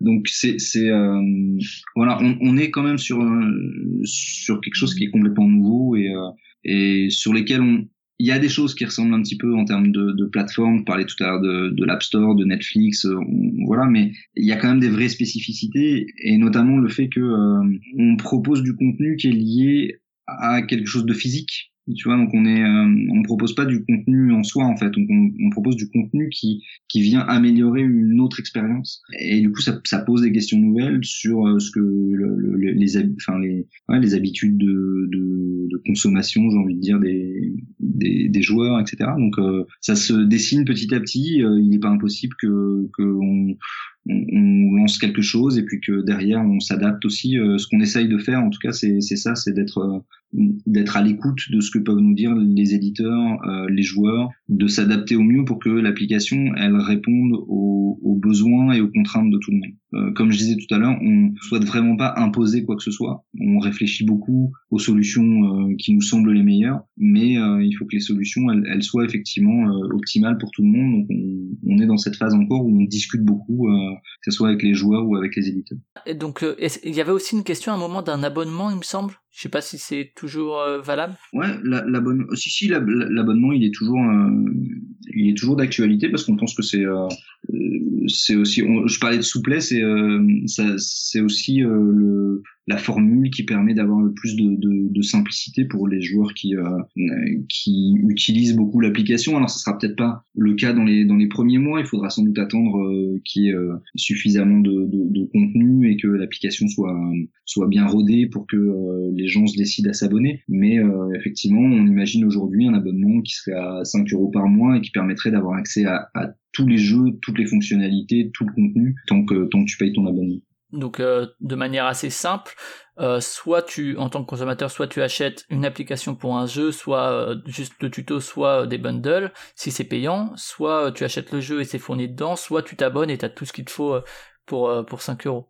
Enfin, euh, c'est un exemple le prix, hein, ça, peut, ça peut être sujet à évolution, hein, mais bon. Mais mais ouais, bah, pour l'instant on parle là-dessus. Mais oui, c'est ça. Tu résumes bien. Hein, c'est ça va dépendre à la fois des choix des éditeurs. Euh, qui, qui vont qui vont choisir que certaines choses euh, seront euh, payantes ou gratuites. Il y aura peut-être des choses qui seront euh, gratuites pour euh, six mois et que euh, les gens qui le téléchargent pendant ces six mois-là, bah, ils l'auront gratuitement. Et puis que après cette période-là, et ben ça deviendra payant. On peut imaginer euh, pas mal pas mal de choses. Pour, pour les utilisateurs, je pense que tu as bien résumé. Euh, L'application quand tu quand tu la télécharges, c'est gratuit. Et ensuite pour chaque contenu, soit tu es abonné et tu te poses même pas la question, soit tu as un code et tu peux le télécharger gratuitement, soit c'est un contenu gratuit que tu peux aussi euh, qui est offert par l'éditeur on va dire gratuit C'est ça qui, enfin, qui, qui, qui, est coûte, qui coûte, qui leur coûte quelque chose par rapport à vous, mais que le consommateur voit pas. Euh, il y aura sans doute aussi, alors ouais, je, je l'ai pas dit, mais il y aura une euh, une bibliothèque de base d'une dizaine de titres qui sont qui seront peut-être roulants, qui sera aussi accessible gratuitement. La proof of concept, quoi, enfin, pour que Ouais, l'utilisateur voit un peu ce dont il s'agit. Ouais. Et on, on imaginait même aussi, euh, on, on verra quand on lancera le, le, le contenu, hein, mais euh, que chaque chaque utilisateur puisse avoir euh, gratuitement euh, un, un tutoriel euh, tous les tous les mois euh, différents. Euh, voilà, ça, ça peut évoluer aussi en fonction de du comportement des éditeurs. Si on se rend compte que les éditeurs offrent beaucoup de contenu, euh, bon, il y aura peut-être pas besoin d'avoir euh, d'avoir ce contenu euh, gratuit supplémentaire. Il faut faudra qu'on trouve notre notre équilibre euh, financier et, et en fait ça, ça c'est encore un peu compliqué euh, à affirmer avec certitude parce que ça va dépendre du comportement à la fois des éditeurs et des, et des joueurs. Bien sûr, ouais. Et alors, euh, par rapport au partenariat, justement, euh, est-ce que, alors, tu disais au début, c'est plutôt Dice qui allait chercher peut-être des éditeurs. Est-ce qu'aujourd'hui, euh, il y a, il y a des, il y a beaucoup d'éditeurs qui vous contactent pour vous demander, euh, ouais, est-ce que ce serait possible de le faire, etc. Comment est-ce qu'on peut faire? Ou ça, ça reste encore en attente, où ils regardent un peu de voir comment se comporte le public, etc. Par rapport à ça? Non, moi j'ai senti une- un vrai un vrai changement euh, entre Essen et, euh, et là cette année euh, Nuremberg et Cannes. Euh, à Essen, on a effectivement on a pris des rendez-vous avec euh, les, les différents éditeurs, on leur a expliqué un peu le concept, ils nous ont euh, écouté avec attention en nous disant bah ok on en reparle, ça a l'air pas mal. Et là on a les mêmes éditeurs qui ont tendance plus à revenir vers nous et à nous dire bon bah alors ça ça ça, ça avance, quand est-ce qu'on peut travailler? Parce que je pense que ils commencent à, à bien imaginer euh, leur jeu sur euh, sur cette plateforme et euh, du coup il y a une il y a une attente euh, qui qui se crée de la part des joueurs et des et des éditeurs qui est une attente qui pour nous est aussi un peu enfin qui il faut qu'on arrive à la gérer parce que euh, on, on a beaucoup communiqué sur notre concept pour euh, pour le lancement de la campagne pour se faire connaître pour pour avoir des partenariats auprès des éditeurs. Euh, mais euh, reste que c'est euh, un projet euh, qui est ambitieux qui prend du temps et surtout qu'on veut faire dans le bon ordre. On veut pas précipiter les choses euh, on, on veut que le code de, de l'application globale soit soit solide. Et donc on a on a encore plein de travail avant de de lancer euh, non seulement l'application mais aussi euh, les, les éventuelles fonctionnalités qui seront pas encore au lancement. Donc euh, voilà, on- enfin c'est un c'est plutôt un bon problème à avoir, mais aujourd'hui on il faut qu'on calme un peu les ardeurs des gens pour leur dire voilà on, on est en train de travailler et euh, ça va arriver, mais c'est pas tout de suite tout de suite. Je t'ai pas demandé, mais qui, qui c'est qui a pledgé, surtout euh, au niveau Indiegogo? Est-ce que vous avez euh, au niveau, euh, j'imagine que c'est surtout des joueurs, mais au niveau des, des, des pays, etc., il y a des trucs qui se dégagent ou euh... Bon, alors ce qui se dégage, c'est que euh, on a 92 ou 90% de- d'anglophones, notamment euh, d'américains. Euh, je pense que la culture du, du financement participatif, elle est encore euh, bien plus développée là-bas. Et puis c'est un, c'est un énorme marché, il n'y a pas de, il y a pas de secret. C'est un énorme mar- marché en plus qui partage la même langue, alors que euh, Mm. si on compare à l'Europe, on, on- a beaucoup, beaucoup plus de langues différentes. Euh, en, en France, on, on s'en sort pas si mal parce que je crois que les backers euh, français euh, et contributeurs pardon français euh, correspondent à peu près à 6 ou 7% de la campagne. mhm. Et donc une fois qu'une fois que tu as fait le- le- l'addition, tu te rends compte que euh, bah, les autres langues, que ça soit le polonais, le russe, l'allemand, l'espagnol, l'italien, ça ça cumulé, ça fait moins de 2% de, de- du total. Euh, c'est aussi une raison pour laquelle aujourd'hui je suis le, le seul euh, référent euh, a- ailleurs que qu'en Finlande euh, qui reste dans l'équipe. C'est que euh, voilà sur le marché français, on, on se rend compte qu'on a une carte à jouer. Sur les autres, ça viendra sans doute dans un second temps. Pour euh, terminer, presque au niveau des justement des auteurs, des illustrateurs, etc. La, rémunération euh, par rapport à ça, ça va, ça, ça c'est juste par rapport aux éditeurs en fait. C'est eux qui vont voir avec eux, j'imagine. C'est pas directement en lien avec vous? Ouais, pour, en fait, pour l'instant, euh, c'est vrai que c'est pas, c'est, une discussion qu'on a encore avec les éditeurs. Il faut qu'on étudie. Pour moi, effectivement, c'est c'est un service qu'on rend à l'éditeur et qui, euh, lui, effectivement, s'il choisit de, de gagner euh, des revenus dessus, euh, euh, faut qu'il voit en termes de contrat euh, ce qui est décidé pour les, les gens qui ont des royautés sur les jeux. Mais ouais, on n'en est pas encore là. D'accord. Et, alors pour pour boucler, c'est vrai qu'à court terme, voilà, c'est facilitateur pour euh, l'apprentissage des des règles, mais on, on pourrait se dire que euh, c'est encore une une application qui va assister les gens et qui euh, finalement va va rendre les gens plus fainéants alors qu'ils le sont déjà bien assez, etc. Tout tout ce genre de de discours. Co- comment tu le vois toi? Est-ce que c'est justement pas un truc qui, euh, c'est-à-dire que ça va peut-être amener du public, mais ça va pas pousser le public à, à sortir de cette facilité, de, de ce confort, de effectivement apprendre des règles, ça prend du temps, mais ça fait partie aussi du du, du jeu, etc. Euh, sur ce discours euh, peut-être un peu réac, mais euh, qui qui peut être euh, audible. Ouais, moi c'est c'est pas pas autant autant réac que que je, trouve ça un peu élitiste en fait de, de parce que c'est une chose de dire euh, ouais il faut que les gens euh, se, se se se bougent un peu pour en- entre guillemets mériter le, le, plaisir de jouer mais je trouve ça un peu dommage de, de se couper de gens qui qui ont ces comment dire ces, ces ces craintes par rapport aux règles qui ont aussi ces difficultés euh, c'est pas toujours euh, tout le monde est pas est pas équipé de la même façon pour euh, que ce soit pour, pour écouter des règles pendant 30 minutes ou pour pour pour comprendre des choses juste quand on les explique à l'oral ou etc et du coup je trouve ça un petit peu un petit peu égoïste de dire ah bah non mais attendez moi je me suis tapé les règles pendant 30 minutes moi je je je suis pour pouvoir y jouer donc je le mérite les autres s'ils sont pas prêts à faire ça ils Il n'y a pas de raison qu'ils puissent. Ouais, c'est ça. Et je trouve ça un peu dommage parce que derrière, l'idée c'est aussi euh, avec ça de, montrer aux gens qui aujourd'hui euh, jouent pas ou jouent à des jeux très simples que euh, au-delà de cette barrière des règles, euh, les jeux sont pas si compliqués euh, que ils proposent des choix et des réflexions intéressantes que les joueurs seront de toute façon amenés à faire. Moi, je préfère quelqu'un qui apprenne les règles de façon un petit peu plus facile avec l'application et qui derrière va se creuser la tête pour pour, pour réfléchir à ses stratégies plutôt que quelqu'un qui du coup bouge pas la boîte de jeu et, et reste devant la télé ou tu vois. Donc c'est c'est je, je je peux comprendre d'où ça sort. Pour moi c'est un peu euh, c'est une réflexion un peu un, un, peu égoïste un peu injuste parce que euh, au final ce qui est important dans un jeu c'est de jouer euh, c'est de, de de suivre les règles. C'est pas forcément de de souffrir en les apprenant. Et euh, pour en ce qui concerne la communication pour l'instant c'est surtout axé vers les joueurs vers le, le monde du jeu ou euh, où justement il y a, y a, des essais de communiquer vers des, des magazines de tech, euh, ce genre de choses? On, on, a essayé de communiquer un petit peu euh, nouvelles technologies pendant la campagne. On a eu un petit peu des, des, des retours. Euh, je pense que aujourd'hui la portée de l'application elle est plus évidente dans le monde du jeu et que euh, du coup euh, l'aspect tech viendra sans doute euh, dans un second temps quand, l'application sera lancée quand voilà la, promesse aujourd'hui de l'application elle parle plus aux joueurs que à, des spécialistes des nouvelles technologies je pense D'accord, et une dernière question qui vient encore de ZZ sur, sur le Discord, par rapport au rachat là, de, de par plan B et le départ de Fall, pas tout de suite, hein, puisqu'il va y rester encore un petit peu quand même pour la transition. Euh, par rapport à la communication justement, est-ce que euh, ça va changer quelque chose pour Dice ou euh, est-ce que est-ce que ça va rien changer? Alors il, demandait carrément ce que t'en penses. Tu peux dire ce que t'en penses si tu veux, mais j'en pense la même chose que pas mal de gens. Je, je suis content pour pour Fall, je suis content pour l'équipe si ça veut dire qu'ils ont plus de moyens, plus de voilà. Je suis content pour François aussi et, sa présence augure à mon avis que du bon. Après, on, on va voir. C'est comme dans tous les changements, il y a euh, on ne sait pas encore exactement ce que ça va changer. Euh, voilà, je suis, je suis plus euh, curieux et un peu, un peu anxieux de me dire quelle est qu'est-ce qu'est-ce que ça va avoir comme influence sur la crédibilité de de Trick Track puisque moi à titre personnel je je pense pas que que ça changera grand chose à leur ligne éditoriale et à leur liberté de d'écrire mais ça serait dommage que des gens et cette impression et se disent bon de toute façon euh, c'est contrôlé par un éditeur donc on peut plus croire ce qu'ils disent.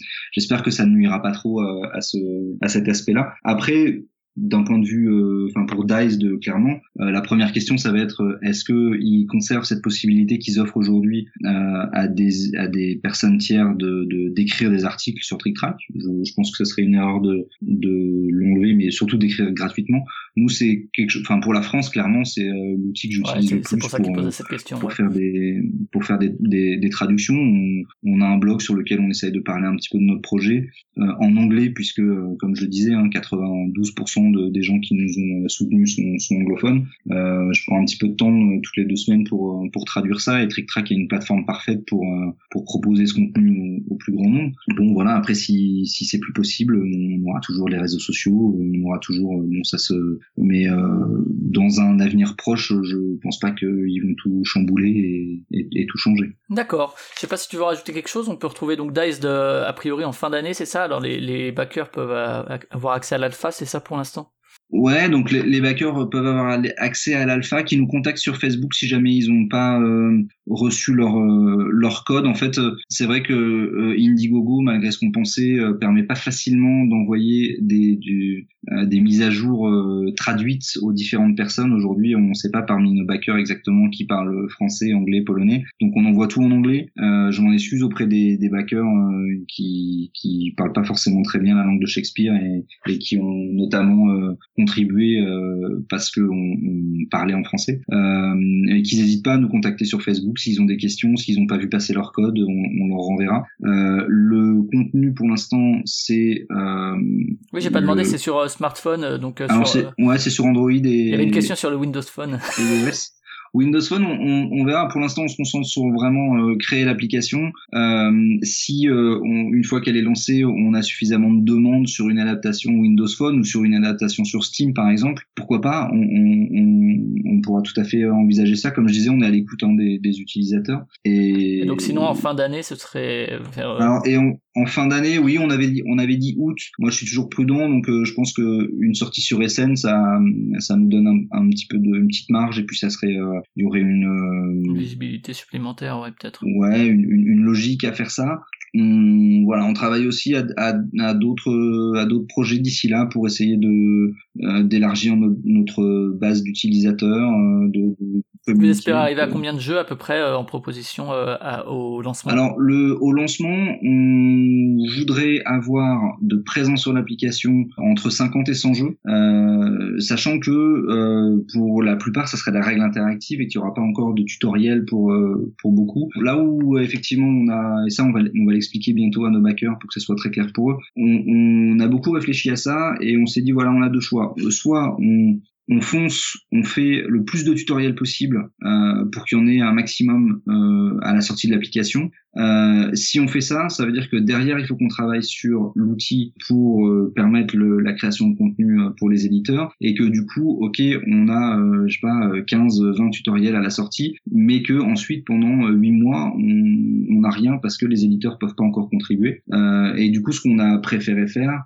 euh, c'est travailler sur quelques tutoriels et en parallèle avancer le plus vite possible sur cet outil euh, qui sera mis à disposition des, des éditeurs. Euh, a priori, dans les semaines qui viennent, on va pouvoir proposer aux éditeurs l'outil qui permet euh, de créer les règles interactives. C'est ça qui nous permettra d'en avoir euh, un maximum à la sortie de, l'application. Euh, et d'ici la fin de l'année, donc au plus tard, euh, un ou deux mois après la sortie de l'application, on devrait pouvoir mettre en ligne euh, l'outil qui permet de faire les tutoriels. Euh, ce qui fait que dès début 2019, on devrait avoir du contenu qui commence à arriver régulièrement, en plus du, co- du contenu que nous, on va continuer à, créer. D'accord, et puis après sur tous les réseaux sociaux, etc., vous retrouvez de toute façon tous les liens dans, le billet qui accompagne, l'émission. Je sais pas si tu voulais rajouter quelque chose, je crois qu'on a fait à peu près un bon tour d'horizon. Ju- Juste que qu'effectivement euh, euh, les contributeurs ou les joueurs français n'hésitent pas à nous contacter euh, même en français sur sur notre page Facebook. Moi je leur répondrai. Je suis ça de et je suis conscient que pour l'instant pendant le développement de l'application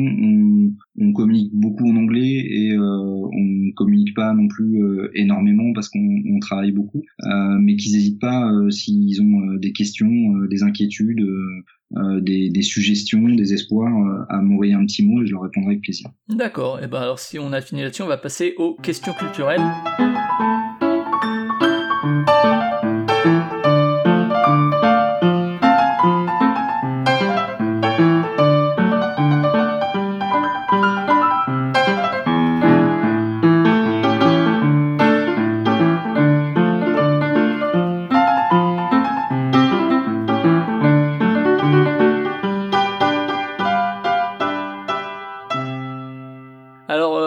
Est-ce que tu as quelques albums, quelques artistes que tu aimes euh, en musique? Alors j'ai plein, j'ai plein d'artistes que j'aime en, en musique. Euh, en ce moment, j'écoute deux choses principalement. Euh, c'est euh, Diablo Swing Orchestra Mhm. qui a sorti un, Groupe de métal euh, vaguement... euh, ouais un peu lyrique, euh, un peu. Et en l'occurrence sur leur dernier album, c'est même plus lyrique. qui a fait le, qui a fait le, le générique, enfin qui a fait le générique, dont, dont Proxygeux a pris Ouais, un des fait. morceaux pour le Tout à générique. fait. Et, et leur dernier album, il est, il est plus simplement d'influence lyrique, il est d'influence un petit peu tout. Il y a des, il y a du métal un peu disco, du métal un peu, enfin voilà. Et c'est, Ouais, ils ont toujours été vaguement, vaguement chelous, euh, Vaguement avec un peu ouais. l'influence euh, au niveau du cirque, etc. C'est ça. Et, et ça, je trouve ça vraiment bien. Et puis euh, là, depuis quelques semaines, euh, j'écoute euh, pas mal euh, Eddie de Preto, dont l'album est sorti récemment et euh, que je trouve euh, vraiment bien. Des... Enfin, voilà. D'accord. En BD et ou littérature? En BD et ou littérature, euh, en littérature, je lis euh, le, le nom du vent de Patrick Rothfuss euh, pour la troisième fois depuis cinq ans parce que j'arrête pas de le commencer et j'arrive pas à trouver du temps pour lire. Donc là, je, je l'ai recommencé il y a pas très longtemps et j'espère j'espère le finir cette fois-ci. Et en BD, je lis un, je lis un peu tout. J'ai pas de titre qui me vient en tête, mais mais je lis pas mal de BD. ouais. Tu parlais de Divinity, alors en jeu vidéo, est-ce qu'il y y a des trucs comme ça qui t'ont qui t'ont bluffé ces derniers temps? Ou, euh, ou des jeux cultes hein, euh, auxquels t'as, dont t'as envie de parler Ouais, bah les, jeux, les jeux cultes, j'y pense parce que je, je, je me suis remis dans le dans, dans XCOM 2 euh, récemment, mais euh, XCOM ça fait partie des jeux qui ont qui ont vraiment marqué, euh, j'ai envie de dire toute ma vie parce que quand le premier sort en 92, j'ai 13 ans et du coup je je j'y ai beaucoup joué et j'ai joué à, à plein plein d'opus et de remakes euh, depuis. Tu joues avec l'extension La War of the Chosen ou euh, Ouais, juste le... ouais, fait. d'accord. Tout à fait. J'ai repris avec ça.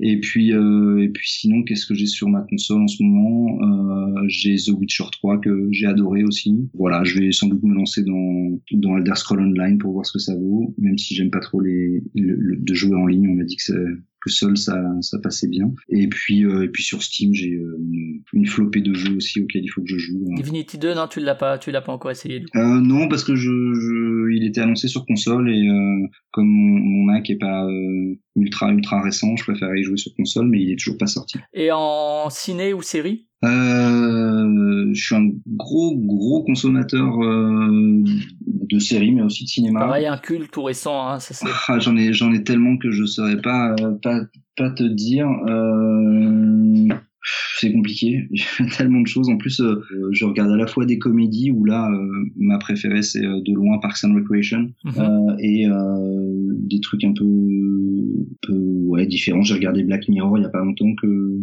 la, la quatrième saison que j'ai trouvé euh, très bien. Euh, je en français j'aime beaucoup Engrenage euh, je trouve est est de, de très bonne qualité depuis euh, depuis le début. Euh, mais voilà là je t'en cite euh, quelques-unes parmi euh, parmi la, la je crois que je, je dois suivre à peu près 90 séries donc euh, D'accord, ça fait un, un bon paquet, effectivement. Voilà, pour les questions culturelles, on va finir avec les questions à la con. Alors ça, c'est très tordu, mais bougrement intelligent. Numérique ou digital? Numérique. Finlandais ou finnois? Un finnois. Torchlight ou Darkest Dungeon? Darkest Dungeon Alors, est-ce que adapter correctement un jeu vidéo en jeu de société, est-ce que c'est possible? Parce qu'on a vu Bloodborne, on a vu Dark Souls, etc. Est-ce possible? Oui, oui, tu peux, tu peux respecter le- l'esprit du, du, du jeu vidéo en jeu de société. À mon avis, ça, faut, faut pas s'attendre à avoir le même. Le, le problème, c'est toujours les attentes des gens, en fait. Est-ce qu'XCOM était bien adapté, par exemple, pour toi? Je sais pas si t'as joué au jeu de plateau, mais... Ouais, ouais, j'ai joué au jeu de plateau. Je, je pense qu'il était bien adapté parce qu'il a réussi à créer quelque chose de, de nouveau et que euh, il y a, tu retrouves des, c'est pas du tout le jeu vidéo, mais tu retrouves des marqueurs qui sont, euh, qui sont bien là et, et surtout, avant d'être une bonne adaptation, c'est un bon jeu et c'est ça le plus important parce que si t'adaptes quelque chose qui, qui te rappelle vraiment le jeu vidéo, mais que c'est c'est pas passionnant comme jeu de société, c'est un peu dommage. D'accord. Oh le con Oh le con Il est con, hein. Oh, Bah voilà, c'est la fin de ce, ce nouvel épisode de Playtime. Merci Mathieu pour ta participation. Merci à toi. Euh, bon courage pour euh, le, tout, tout ce qui va se passer d'ici le lancement de, de Diced. Euh, nous, on se retrouve le mois prochain. Alors, je sais pas encore avec qui. Il y a plusieurs pistes, hein, euh, donc euh, on verra. En attendant, vous pouvez écouter les anciens épisodes si vous avez du retard. Et euh, vous pouvez retrouver l'émission soit sur cultureconfiture.fr, culture avec un K, confiture pareil, que ce soit pour le streaming ou le téléchargement, sur Apple Podcast, puisqu'apparemment on dit plus iTunes pour les podcasts, euh, sur vos applis comme Podcast Addict, etc., sur les réseaux sociaux et compagnie. Au mois prochain, et merci pour votre écoute. Ciao